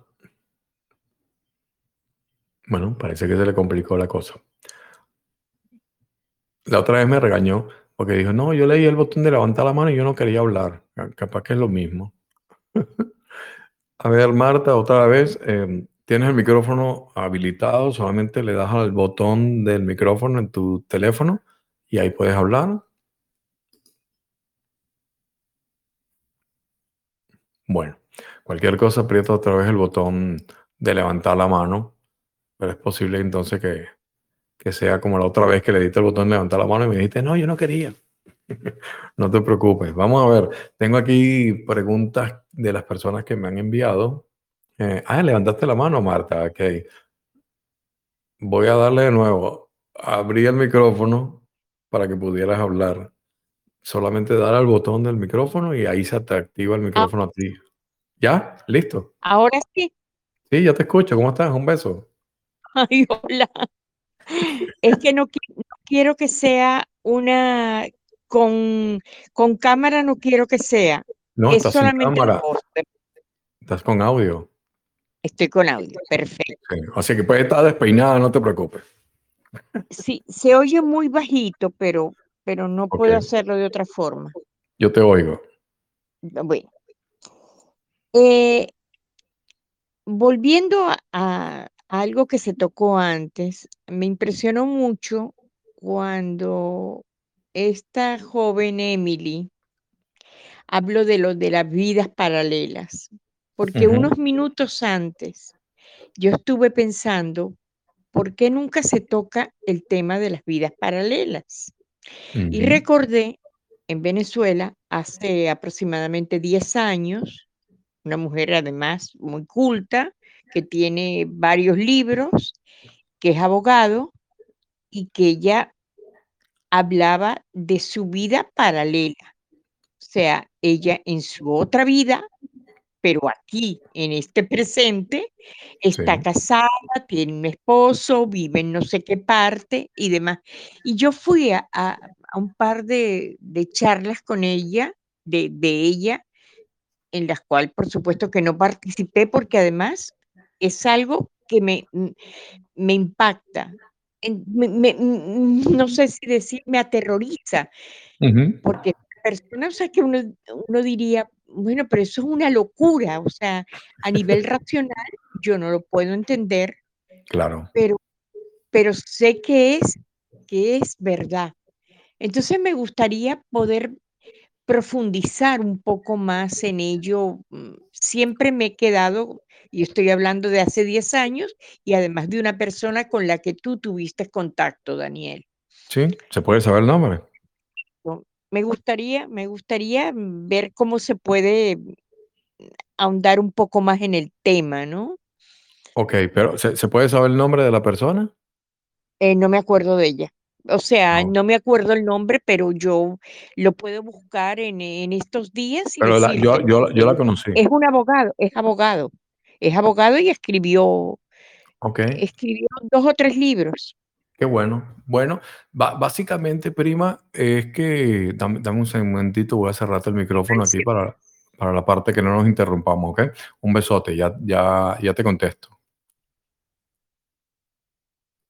Fíjate, básicamente es eso lo, lo que te hablaba. O sea, no, es lo mismo. De hecho, yo noté ahí que cuando estabas hablando hiciste el, el hincapié, el, trataste de, puntualizarlo. No es lo mismo vidas pasadas que vidas paralelas, ¿no? El, el, multiverso y los mundos paralelos. Porque vida pasada, pues una reencarnación que tuviste fue tu vida pasada y hay gente que te comenta su vida pasada en una reencarnación pasada. Esto no, esto es algo que está ocurriendo en el mismo momento, ¿ok? Existe una Marta López Medrano viviendo algo diferente a ti, existe un Daniel López de Medrano viviendo algo diferente a lo que estoy viviendo yo en este momento. De eso se trata en simultáneo. Entonces no es una vida pasada. Claro, si tomamos en cuenta que somos seres multidimensionales, eh, tenemos que tomar en cuenta también que nuestra esencia está dividida, expandida en diferentes dimensiones, también puede estar expandida en diferentes universos. Entonces, eh, existen realidades al momento, ¿no? Que se están ocurriendo. Eh, por supuesto, al igual que en las reencarnaciones, personas que recuerdan vidas pasadas y te las cuentan cómo eran y lo, que habían pasado sin necesidad de entrar a, una sesión de, terapia de regresión, lo cual yo no, no, comparto que se haga.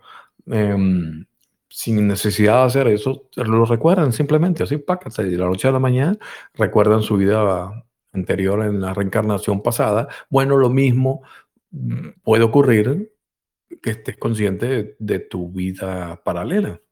¿Ok? Em, de hecho, creo que hay películas que, tocan ese tema que cuando la gente empieza a, entrar en ese umbral entre las dos vidas y empiezan a confundir una realidad con la otra, ¿no? Pero a veces el, ser humano todavía no entiende muchas cosas, no estamos capacitados, capacitados para entender. O sea, es posible que, que, qué sé yo, las personas, los esquizofrénicos, no, no los entendamos, lo veamos simplemente como se han visto en un paradigma como personas enfermas que oyen voces y, ven cosas que no son y, y, simplemente los tratan médicamente como algo que está fuera de, de, lo normal, cuando es posible que estén simplemente escuchando de verdad en otra dimensión, en otra, en otra realidad. Y entonces estén en ese umbral y no lo comprendan. ¿Okay? Por eso te digo que no estamos todavía preparados para entender muchas cosas. Es complicado explicarlo en palabras de la tercera dimensión. Imagínate, más complicado es entenderlo. Pero para mí sí, sí existe. Esa persona que tú dices es un, un ejemplo entonces de que, que, te cuenta de sus vidas paralelas. Para muchos dirán un charlatán o charlatana está inventando todo y tiene una imaginación increíble. Para otros dirán es posible, como dices tú, como creo yo también, porque sí creo de verdad que existe, ¿no? Entonces, habría que, habría que ver un poco en el fondo, y es la reflexión sobre el tema, de qué nos serviría saber que existe y de qué se trata y qué estamos experimentando en esas realidades paralelas. ¿Okay? Aquí entra lo que yo siempre hago, que es la reflexión. Ok, vamos a asumir que existe. Hay otro Daniel en realidades paralelas. ¿de qué me sirve a mí eso? ¿Qué me puede ayudar a mí eso? ¿Mm? Esas son las preguntas que yo me hago cuando voy reflexionando. mm, ¿cómo puedo utilizar eso para mi bienestar? Yo te diría que, que para nada. Sí, una reflexión rápida. Yo te diría que si hiciste un Daniel viviendo otra vida con otras experiencias, mm, déjalo quieto. Él tiene sus propios karmas, ese tiene sus propias metas, tiene sus propios objetivos, tiene sus propias misiones. Si de casualidad podemos vivir con esta realidad y podemos soportarla y, asumir los problemas que, se nos presentan, imagínate empezar a ser consciente de, de, un segundo, un tercero, un cuarto, un quinto Daniel con problemas y, situaciones diferentes. ¡Wow! ¡Qué terrible! empezar a asumir esos problemas y de casualidad estamos con esto. Entonces yo creo que tenemos que enfocarnos en, el nuestro, en esta, en esta realidad. Bien, existe, sí, como conocimiento está perfecto, pero, pero está ahí. Déjalo experimentar su, lo que está haciendo y que supere su, su parte, ¿no? Que yo estoy en la mía. Es igual que, la, que, la, que las vidas anteriores. ¿De qué me sirve saber lo que pasó en mi vida anterior? que maté, que hice, que esto, que aquello, si de casualidad soporto esta actual y la estoy tratando de llevar. ¿De qué me sirve enterarme de eso si por algo estoy aquí de vuelta? Porque tengo que seguir aprendiendo algo o enseñando algo. Entonces, en las realidades paralelas tendríamos que ver esos otros yoes de nosotros ahí regados en las, en las diferentes realidades. Tendríamos que verlos como, como otras personas, simplemente. Está bien. En el último de los casos sería como, como de repente enfocarte en una realidad, yo la veo como líneas de tiempo, es lo que siempre hablo, de lo que yo quiero. Si yo quiero, eh, qué sé yo, lo que se me ocurre en este momento, ganarme la lotería, me enfoco en un Daniel que se gana la lotería y voy hacia esa línea de tiempo, porque es una línea de tiempo. Entonces, eh, tú lo ves como que todas estas realidades simultáneas que están ocurriendo en, el multiverso, en el futuro de todo, de todo eso existe un Daniel o más de un Daniel que se gana la lotería. Si yo me enfoco en esa línea de tiempo, entonces, pero enfocarte a sentirlo y, y dirigirte hacia esa línea de tiempo, caes a esa realidad. Al igual como hablaba de los milagros, que para mí los milagros simplemente es que son saltos de líneas de tiempo, donde hay alguien que tiene un tumor y después no lo tiene y desapareció de la noche a la mañana, nadie lo explica, para mí es simplemente un salto de líneas de tiempo, donde las personas se enfocó de tal forma y saltó, por fe a, a algo, creencia a algo, lo que sea, saltó, saltó a esa línea de tiempo. Entonces, bueno, igualito te enfocas hacia eso y a lo mejor le puedes sacar provecho esas realidades paralelas y por eso es que eh, tenemos un campo de todas las posibilidades en este momento, a partir de ahorita. Tú tienes todo el futuro de lo que tú quieras, de, de todo lo que quieras realizar, porque existen realidades simultáneas al mismo tiempo, infinitas, donde tú te enfocas a la que quieres. También puede ser, las personas se enfocan hacia algo malo y existe esa línea de tiempo y caes en esa línea de tiempo. ¿Ok? Entonces, de repente un poco de se le puede sacar provecho, eh, enfocate y verlo más fácil, olvídate de multiverso, olvídate de, de, vidas paralelas, como para no complicarse la vida uno mucho, verlo como lo, como lo explico yo, que es líneas de tiempo, ¿no? Líneas de tiempo, pero en realidad esas líneas de tiempo que están simultáneas son, son realidades paralelas, ¿ok?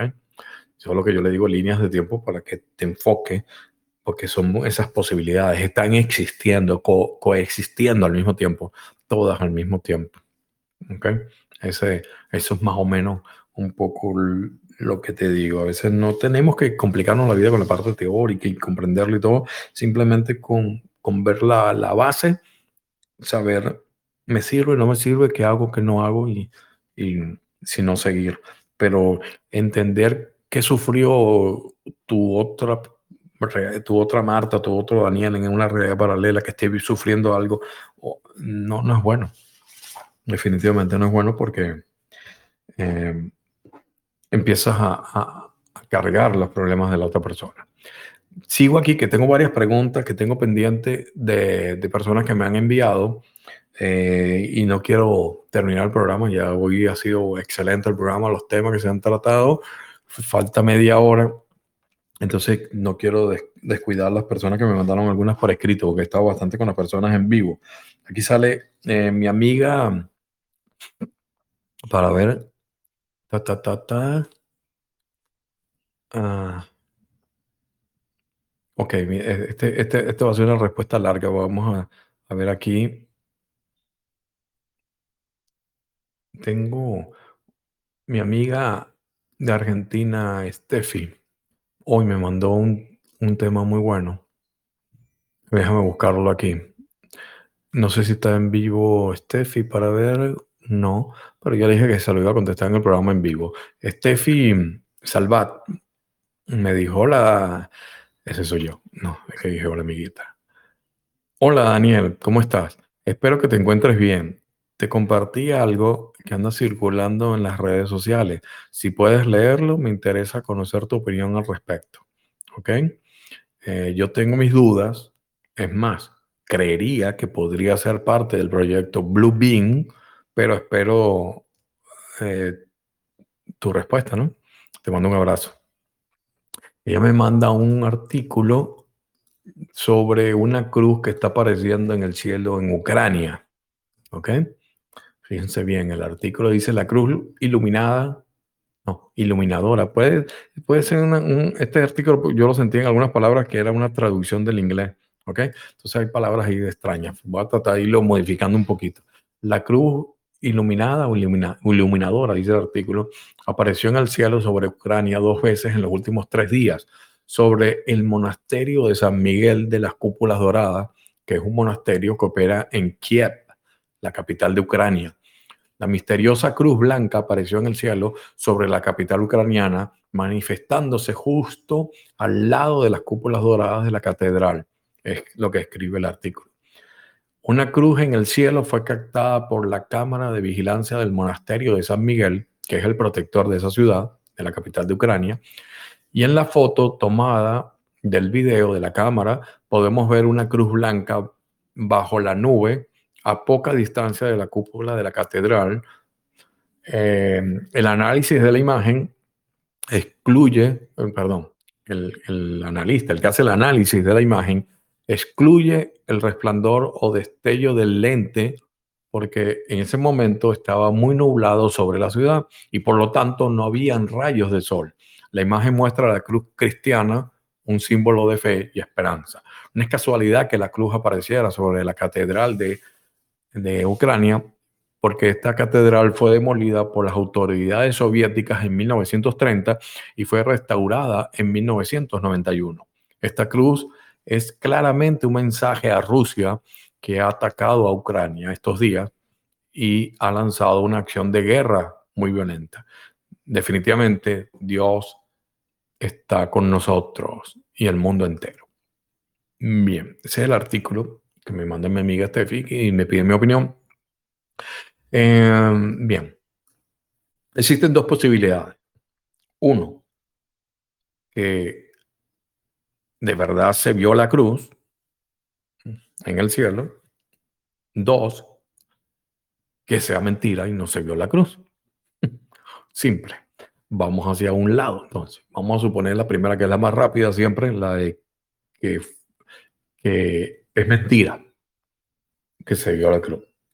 Eh, ¿Qué puede haber pasado? Pues suponemos, tenemos que suponer que la imagen es cierta, porque fíjense que ya que viene de una cámara de seguridad del monasterio.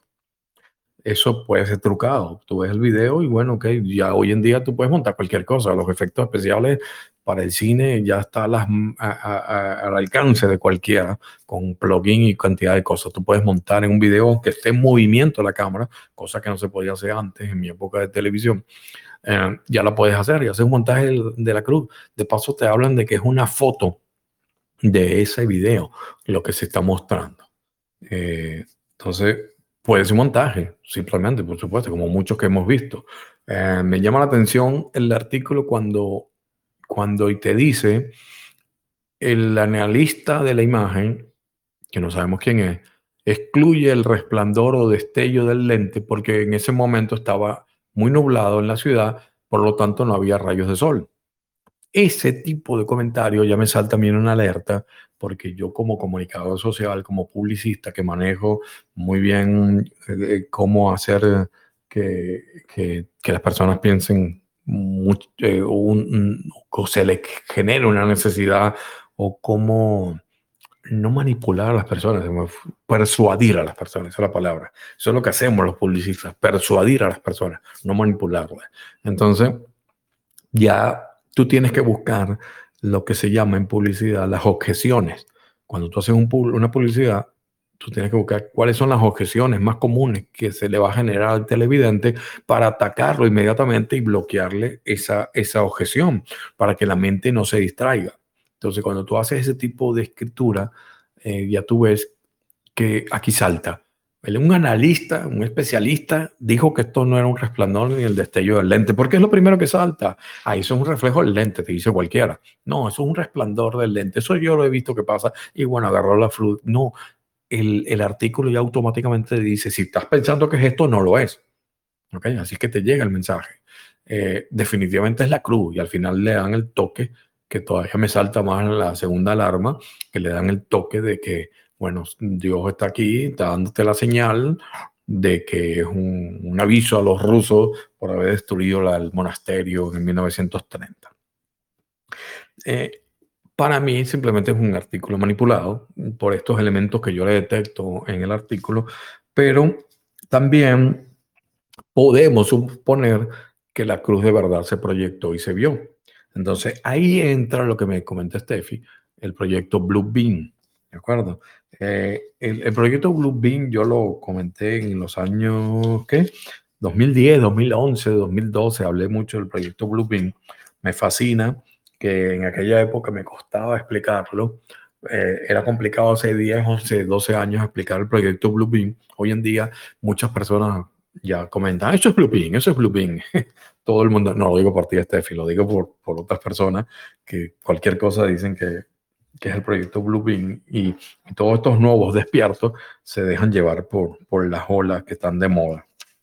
Eh, le voy a explicar un poquito lo que, de lo que trata el proyecto Blue Bean o, o Rayo Azul, como se conoce.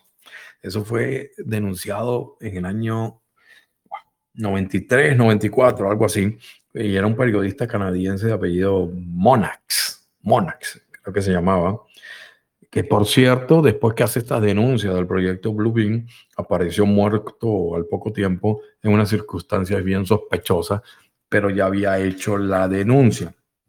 ¿De qué se trata? Bueno, él habla de que la NASA preparaba una especie de hologramas en 3D en el cielo, en diferentes partes del mundo, y van a proyectar, o ese es el plan, proyectar imágenes de, diferentes dioses, ¿no? De Dios, ya sea según la religión de cada país, en cada país se iba a proyectar estos hologramas de, Jesús, eh, de Buda, de Alá, de Mahoma, de Krishna, según lo que en las creencias de, esa zona, ¿no? Donde se hace esa proyección.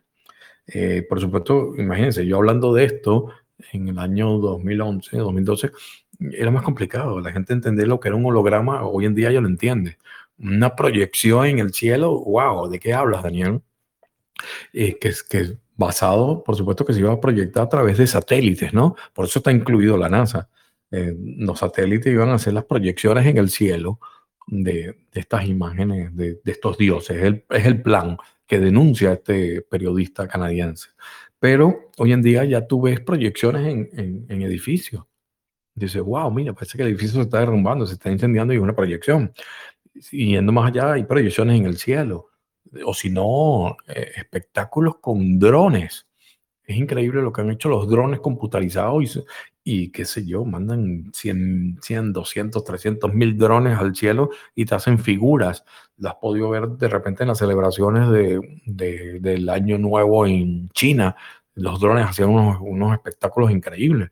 Yo llegué a ver un espectáculo de drones aquí en, en Orlando, en Disney, donde subían las lucecitas de los drones, te hacían figuras, pájaros como que se te vinieran. Imagínate que esos drones empezaran a hacer proyecciones y te crean una imagen también, ¿no? Entonces, Claro, hoy en día ya es más fácil entender el proyecto Bluebeam que cuando lo estábamos hablando, lo estaba denunciando yo, o cuando lo denuncia esta persona en el año 94, imagínate, 1994. Ya te hablaba de, de, hologramas y te decía, está loco. Por supuesto, estaba involucrada la NASA. Se han visto a lo largo del tiempo varios ensayos en diferentes partes del mundo con proyecciones de imágenes religiosas. Yo he visto bastantes proyecciones de proyecto Blue Beam de la Virgen y tú ves y parece la Virgen, la gente verdad saltando de emoción cuando ven aquella imagen o de la cruz, inclusive hay una que parece hasta que se ve Jesucristo en las nubes y son, son proyecciones que se están haciendo para practicar este, este plan del proyecto Blue Beam. Imagínate ustedes eh, cuando empiecen a proyectar, o si lo van a lograr hacer, eh, los diferentes dioses en los diferentes sitios del mundo, y, y aparezca Jesús, Buda, Alá, Mahoma, Krishna, hablando a, cada creyente, ¿no?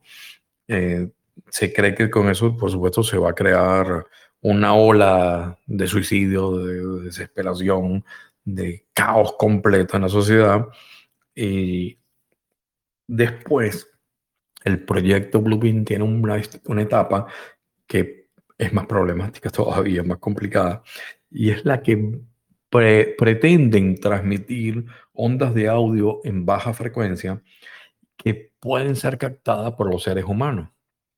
Y entonces imagínense que tú estás viendo al Dios en el que tú crees en las nubes en el cielo por las proyecciones que te hagan y en tu cabeza vas a empezar a escuchar la voz de ese Dios. Tú crees en Jesús, vas a ver la imagen de Jesús y te empieza a hablar Jesús en la cabeza. Esa voz. Hola Daniel, soy Jesús. Estoy aquí para decirte, o imagínate, wow, ¿cuánta gente va a entender eso? Hasta lo que estamos claros en el mundo podemos confundirnos.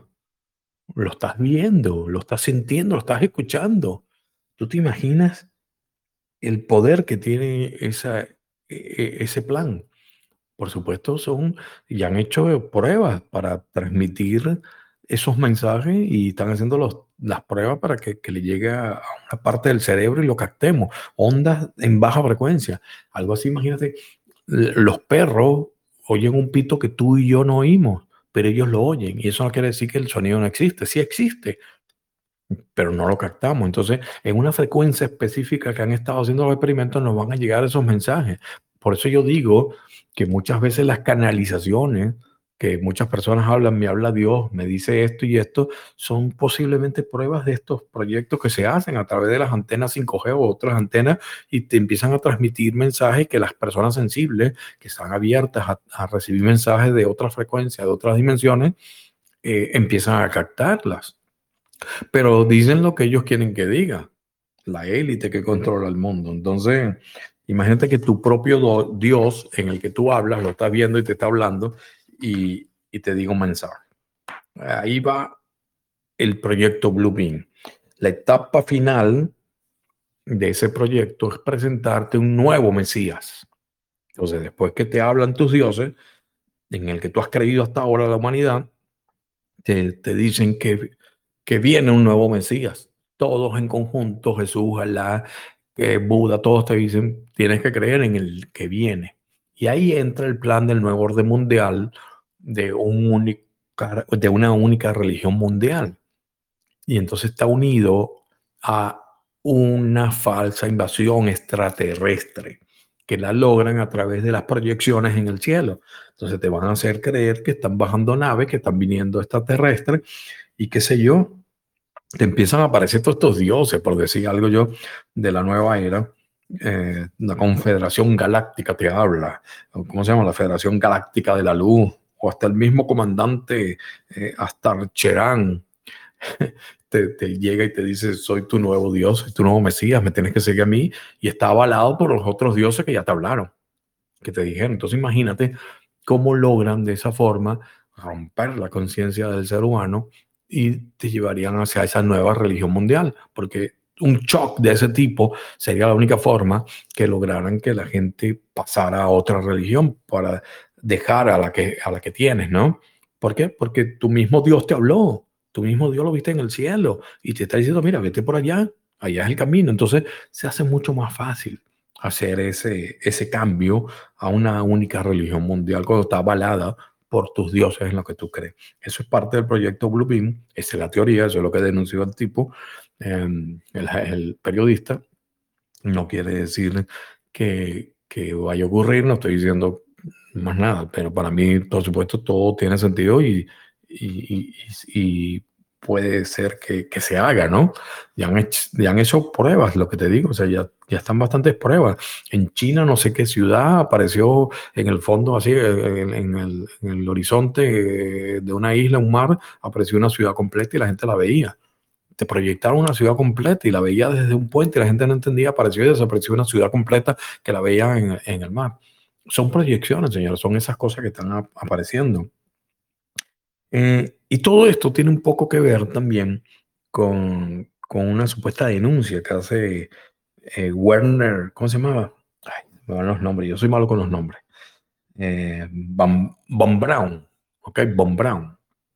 Ese es un científico, era, perdón, era un científico alemán que estuvo en la Segunda Guerra Mundial, era el que le creaba los cohetes más potentes a Hitler en la, en la Alemania nazi era un científico que, que increíble creando cohetes y entonces eso es lo que utilizaba Hitler para bombardear a Europa y los diferentes países que invadía.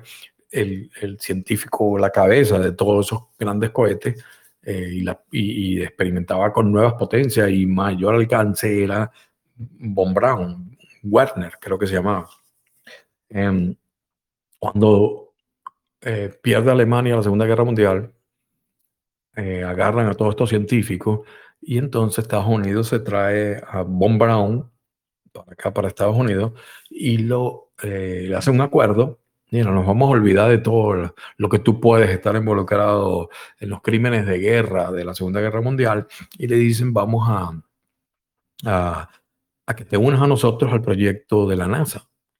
Y él acepta, por supuesto, y empieza con, inclusive con el proyecto del Apolo, él está detrás de todo el proyecto Apolo, todos los cohetes del proyecto Apolo, incluyendo el Apolo que llega a la Luna, el Apolo 11, y, y, con el tiempo, Von Braun se hace inclusive americano, para poder trabajar en la NASA.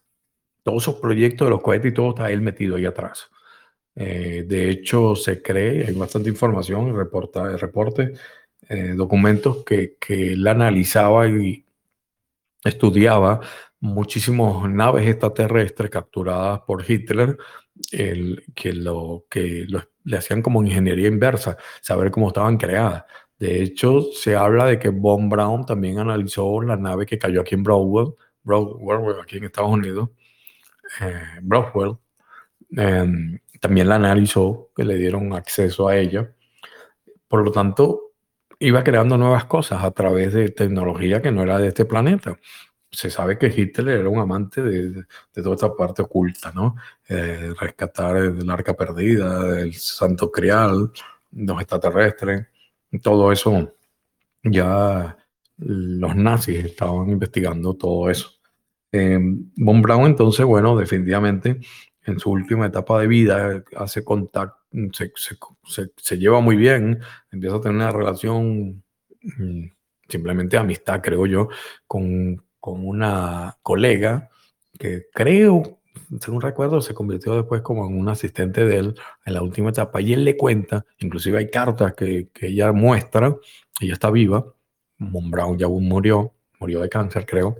Eh, le dice que, que el último plan de la élite que controla el mundo va a ser una falsa invasión extraterrestre, hacernos creer de una falsa invasión extraterrestre. Entonces aquí entra, se une a, este proyecto Blue Beam el concepto. Él ya lo denunciaba, ella todavía da conferencias y cuenta lo que le decía Mon Brown, muestra cartas que supuestamente le escribió él, donde contaba que ese era el plan final de la élite, hacernos creer una falsa invasión extraterrestre y por supuesto, ¿cómo lo pueden lograr? Con, con una tecnología como lo que es el proyecto Bluebeam y esas proyecciones holográficas.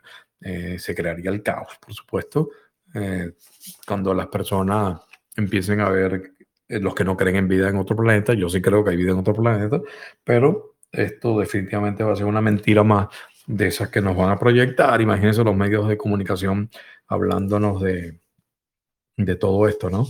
De, de la invasión extraterrestre y CNN, aquí está, y miren, atacaron esta ciudad y atacaron aquello, y todos esos montajes que lo están haciendo ahorita con la guerra, imagínense que no van a hacer cuando llegue ese momento. Entonces, eso es un poco una mezcla de lo del proyecto Blue Beam, las imágenes en el cielo, cosas que también nos recuerda mm, algo que tenemos grabado en la psique, ¿no? Señales en el cielo. La Biblia, por ahí busqué, eh, estaba, me acordé de señales en el cielo y decía, fíjense bien, em, el Apocalipsis habla de una gran señal que apareció en el cielo.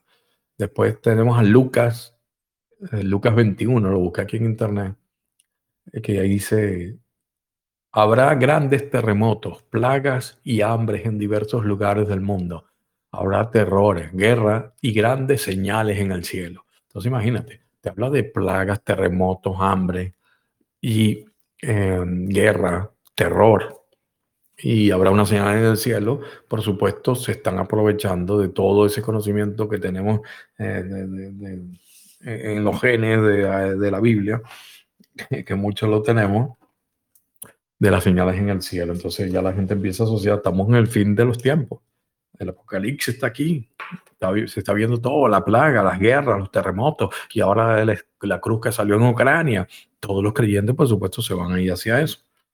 Y están haciendo pruebas simplemente para saber qué tanto penetra, qué tanto la gente acepta, qué tanto los creyentes ven la imagen y la creen, como para cuando te proyecten, te proyectaron a la Virgen, te proyectaron a Jesús crucificado, qué pasa cuando Jesús te aparezca en las nubes y te hable. ¿No? Están haciendo test, están haciendo pruebas. Que lo logren, no lo sé. Que lleguen hacia eso, no lo sé. Que el plan no tenga que cambiar, no lo sé, porque ellos cambian también planes que no se les dan. Algún día hablaremos de los planes que han cambiado. Por ejemplo, eh, podemos hablar algún día, porque ya no da tiempo, de la marca de la bestia, la vuelta que le ha dado Bill Gates a la marca de la bestia. Que eso comenté en uno de los programas, pero ahora es más fuerte. Podemos hablar de muchas cosas. Muchas cosas. Yo constantemente estoy investigando, indagando. Así que ahí está la respuesta, Steffi, bien larga, por cierto, ¿no? Voy a tomar un poquito de agua. Gracias a todas las personas que están en sintonía al programa en vivo. Ya estamos como a cuánto? 15 minutos más o menos para terminar el programa. Permiso para tomar agua.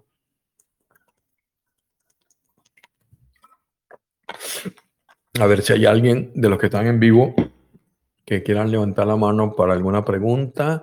Eh, Aquí está Lina Gaby. Gaby, voy a abrirte el micrófono. Lina, tienes el micrófono abierto, puedes darle el botón y hablar cuando tú quieras. Muchas gracias, buenas tardes. Mira, en realidad yo nada más quisiera saber tu opinión. ¿Crees que alguna vez nos quiten estos requisitos para viajar de mostrar el certificado de vacunación? Porque, por lo que estoy viendo en, varios países, desde Estados Unidos y y en Europa, los están pidiendo. Ok. Eh, mira, eh, Lina, yo, un momento, Lina, sí, es que me quité los lentes en el momento que iba a leer tu nombre y no lo vi. Eh, Lina, definitivamente sí, eso se está cayendo. Yo siempre, desde que comenzó la pandemia, he dicho que todo se va a caer por su propio peso. Ya están saliendo demasiadas pruebas de lo que fue montado, creado toda esta falsa pandemia en base a, a resultados falsos que aumentaban las estadísticas y eh, poco a poco todos esos requisitos van a cayendo. Muchos países del mundo están quitando, ciudades están bajando ya los requisitos porque se está cayendo por su propio peso. Y basta con entrar a cualquier página de medio de comunicación de estos manipulados como CNN, eh, BBC de Londres, todo eso, Fox, lo que entres y ves que todo, todo, todo, todos los artículos principales te hablan de la guerra de Ucrania y te vas abajo, abajo y te habla un poquito de COVID. O sea que eh, definitivamente por ahí me mandó alguien, no sé si fue mi prima, que Putin fue la persona que terminó con el COVID definitivamente, que ya no se habla. Entonces, nos van a ir llevando hacia otro tipo de miedo, nos están canalizando hacia otro tipo de cosas, pero poco a poco, definitivamente, lo de las restricciones y del COVID van ahí desapareciendo de muchos lados del mundo. Ahora, ¿qué pasa? Porque ellos ya saben la fórmula, cómo lograron meternos en la casa, cómo lograron aterrarnos, cómo lograron que, que no nos acercáramos a nuestros familiares y vecinos, cómo lograron que, que perdiéramos trabajo, cómo lograron que empezáramos a trabajar desde la casa, cómo lograron todo ese tipo de cosas, saben la fórmula del virus, eso no quiere decir que te la salten de nuevo con un virus nuevo, porque ya saben que les funcionó y, paralizaron la economía mundial, que es a lo que va todo, ¿no? Eso está en una conferencia que está en YouTube, que la publiqué hace dos años, que es el secreto oculto detrás de la pandemia. Todavía está en YouTube, no me la han detectado, pueden entrar y la pueden ver ahí, ¿ok? Eso, eso lo vas a ver. Sí, sí va a desaparecer eh, Lina, definitivamente. Vamos a ver. Eh, ah, ok. Dame un segundito, Lina. Te abro el micrófono, dime. Ah, sí, no, nada más te iba a decir que muchísimas gracias. Este, definitivamente eso es lo que, lo que yo también quisiera, que ya todo esto desapareciera. Gracias, buena tarde. Gracias a ti, gracias a ti. Por supuesto, no es que quiera, es que lo proyectes, que lo, que lo transmitas, que lo sientas, porque la realidad la creamos nosotros. Entre más creamos que eso es un, va a suceder, más rápido lo creamos y se, eh, y se hace realidad, ¿ok? ¿Ok? Creamos de creer y creamos de, de crear. Eh, vamos a ver, aquí nos queda poco, 10 minutos. Eh, Daniel, me dice la amiga Linda Romero, me mandó un mensaje y me dice, Daniel, ¿cuál es tu opinión sobre el futuro de la economía? ¿Es verdad que viene un colapso económico? Siempre escucho tu podcast grabado y espero que puedas responderme en el próximo programa. Gracias por tu tiempo. Gracias a ti, Linda. Linda Romero. Bien. El futuro de la economía. Eh, yo, yo realicé una serie de conferencias. La primera se llamó, eh, ¿cómo era? ¿Cómo se llamó? No me acuerdo, dame un segundo. Eh, la economía después de la pandemia. Eso lo hice hace dos años, cuando hice un análisis completo de a dónde íbamos, ¿no? En realidad, el colapso económico está ahí, viene, no hay forma de escaparnos. Se alargó la agonía porque comenzaron a, imprimir más dinero de la nada, imprimieron dinero, imprimieron dinero como locos y empezaron a repartirlo para tratar de compensar un poco lo que estaba ocurriendo con la pandemia. Pero el colapso económico viene y sobre todo va a empezar a apretarse un poco cuando tú ves que, que, la Reserva Federal de Estados Unidos pronto va a dar la señal de un primer cambio de porcentaje en las deudas, ¿no? Va a subir el porcentaje, va a subir los intereses. Ahí empieza ya a sentirse la economía, porque todo eso, aparte de la inflación desbocada que tenemos, aparte de que la gasolina está por las nubes, le tiras un, que la Fed vaya a tirar un aumento de la tasa de interés, lo cual lo vaya haciendo por parte, el primero va a subir, después se calcula dos veces en este año y va a seguir haciéndolo, eso poco a poco va a llevarte hacia el colapso económico definitivo y eh, tienes que tomar en cuenta el problema de las cadenas de suministro y todo ese tipo de cosas, que en realidad es lo que quieren, que es el colapso económico. Por eso tú ves que, eh, que tiene algo detrás de todo esto eh, la guerra que se está generando ahorita. ¿Cuál es el futuro de la economía? Porque fue algo que me preguntaste. ¿Es verdad que viene el colapso económico? Sí, sí, va a venir definitivamente. Eh, ¿Y cuál es el futuro de la economía? El futuro de la economía es virtual, es la, los criptomonedas, no hay otra. Tengo tres talleres, mucha gente entró, son privados, eso sí, son talleres privados, porque hablo unos temas bastante delicados, y no los, no los hago públicos, solamente para el grupo que entre a, a, esas conferencias. Pero ahí te enseño cómo prepararte para esa nueva economía. Más que decir qué viene y, y, qué voy a sufrir, es cómo me preparo para no sufrir. Entonces tienes que irte definitivamente, enfocarte hacia las criptomonedas, hacia la, eh, el Bitcoin, sobre todo, pero no es el único, y em, todo el dinero físico va a desaparecer. Ese es el futuro, desaparece, no hay forma de evitarlo. Y nos vamos a hacer una economía virtual y todos los países van a tener su propia moneda virtual. Ya muchos ya lo están desarrollando. Yo lo hablaba hace dos años, pero ya hoy en día eh, el tiempo me confirmó lo que yo hablaba en esa conferencia. Voy a hacer eh, una, una recopilación. Las conferencias duran dos horas cada una, son tres, son total de seis horas de material, pero lo voy a, lo voy a empezar a desarrollar como una especie de taller para que no sea tan fastidioso oírme por dos horas, pero sin embargo, si estás aquí desde el principio, ya llevas dos horas oyéndome, eh, te digo, eh, voy a ir dividiéndolo por, por segmentos y por temas, así se hace más fácil estudiarlo. Entonces, voy a crear en los talleres, eso, eh, voy a dividirlo en las conferencias con videitos de 5, 10, 15 minutos, divididas por temas, eh, para que uno sea más fácil estudiarlo. Entonces, voy a, voy a exponerlo nuevamente para que la gente que quiera adquirirlo compre el curso, los talleres, y como un aditivo adicional, voy a incorporarle secciones de preguntas y respuestas conmigo en vivo para todos esos nuevos estudiantes. Aparte, yo tengo un grupo privado de que hablamos de temas de economía y hablamos temas de criptomonedas, que está aquí en Telegram. Es un grupo pequeño, son como 74 personas, 80 personas que han asistido a estos talleres privados y yo siempre estoy dando información constante y, y enfocándole hacia dónde se puede estar invirtiendo y lo que está pasando en la economía en ese grupo privado. Una vez que tú adquieres los talleres, eh, tienes el acceso gratis a este grupo privado. Yo no cobro por esa información, pero mucha gente te cobraría por los datos que yo te voy dando diciéndote más o menos va a subir, va a bajar, está pendiente, está esto, ¿no? No soy un asesor económico, pero sí te digo hacia lo que yo estoy haciendo según mis análisis. Entonces, todas las personas que quieran entrar a esta nueva etapa del taller, que lo voy a dividir así en secciones para que sea más fácil estudiarlo, las, las tres conferencias de seis horas las voy a convertir en un taller por segmentos, por separado, para que le dé tiempo a cada uno a estudiarlo todo el que quiera adquirirlo me puede escribir un email, me puede escribir a daniel arroba lopezdemedrano.com, daniel arroba lopezdemedrano.com, lópez con z, en mi apellido, .com. Ahí ese es mi email privado, mi email personal, me escribe Daniel, quiero entrar a la, a la conferencia. Entonces, bueno, ahora esa nueva etapa donde van a tener también entonces lo que disfrutaron esos pioneros que entraron hace dos años Em, van a poder hacerme preguntas de las dudas de lo que aprenden en el taller. ¿Okay? Voy a darle ese aditivo adicional. Próximamente también voy a comenzar un, taller nuevo sobre la finanza descentralizada, que también la voy a dar, pero es importante que manejen esta información si se quieren meter en todo eso. ¿okay?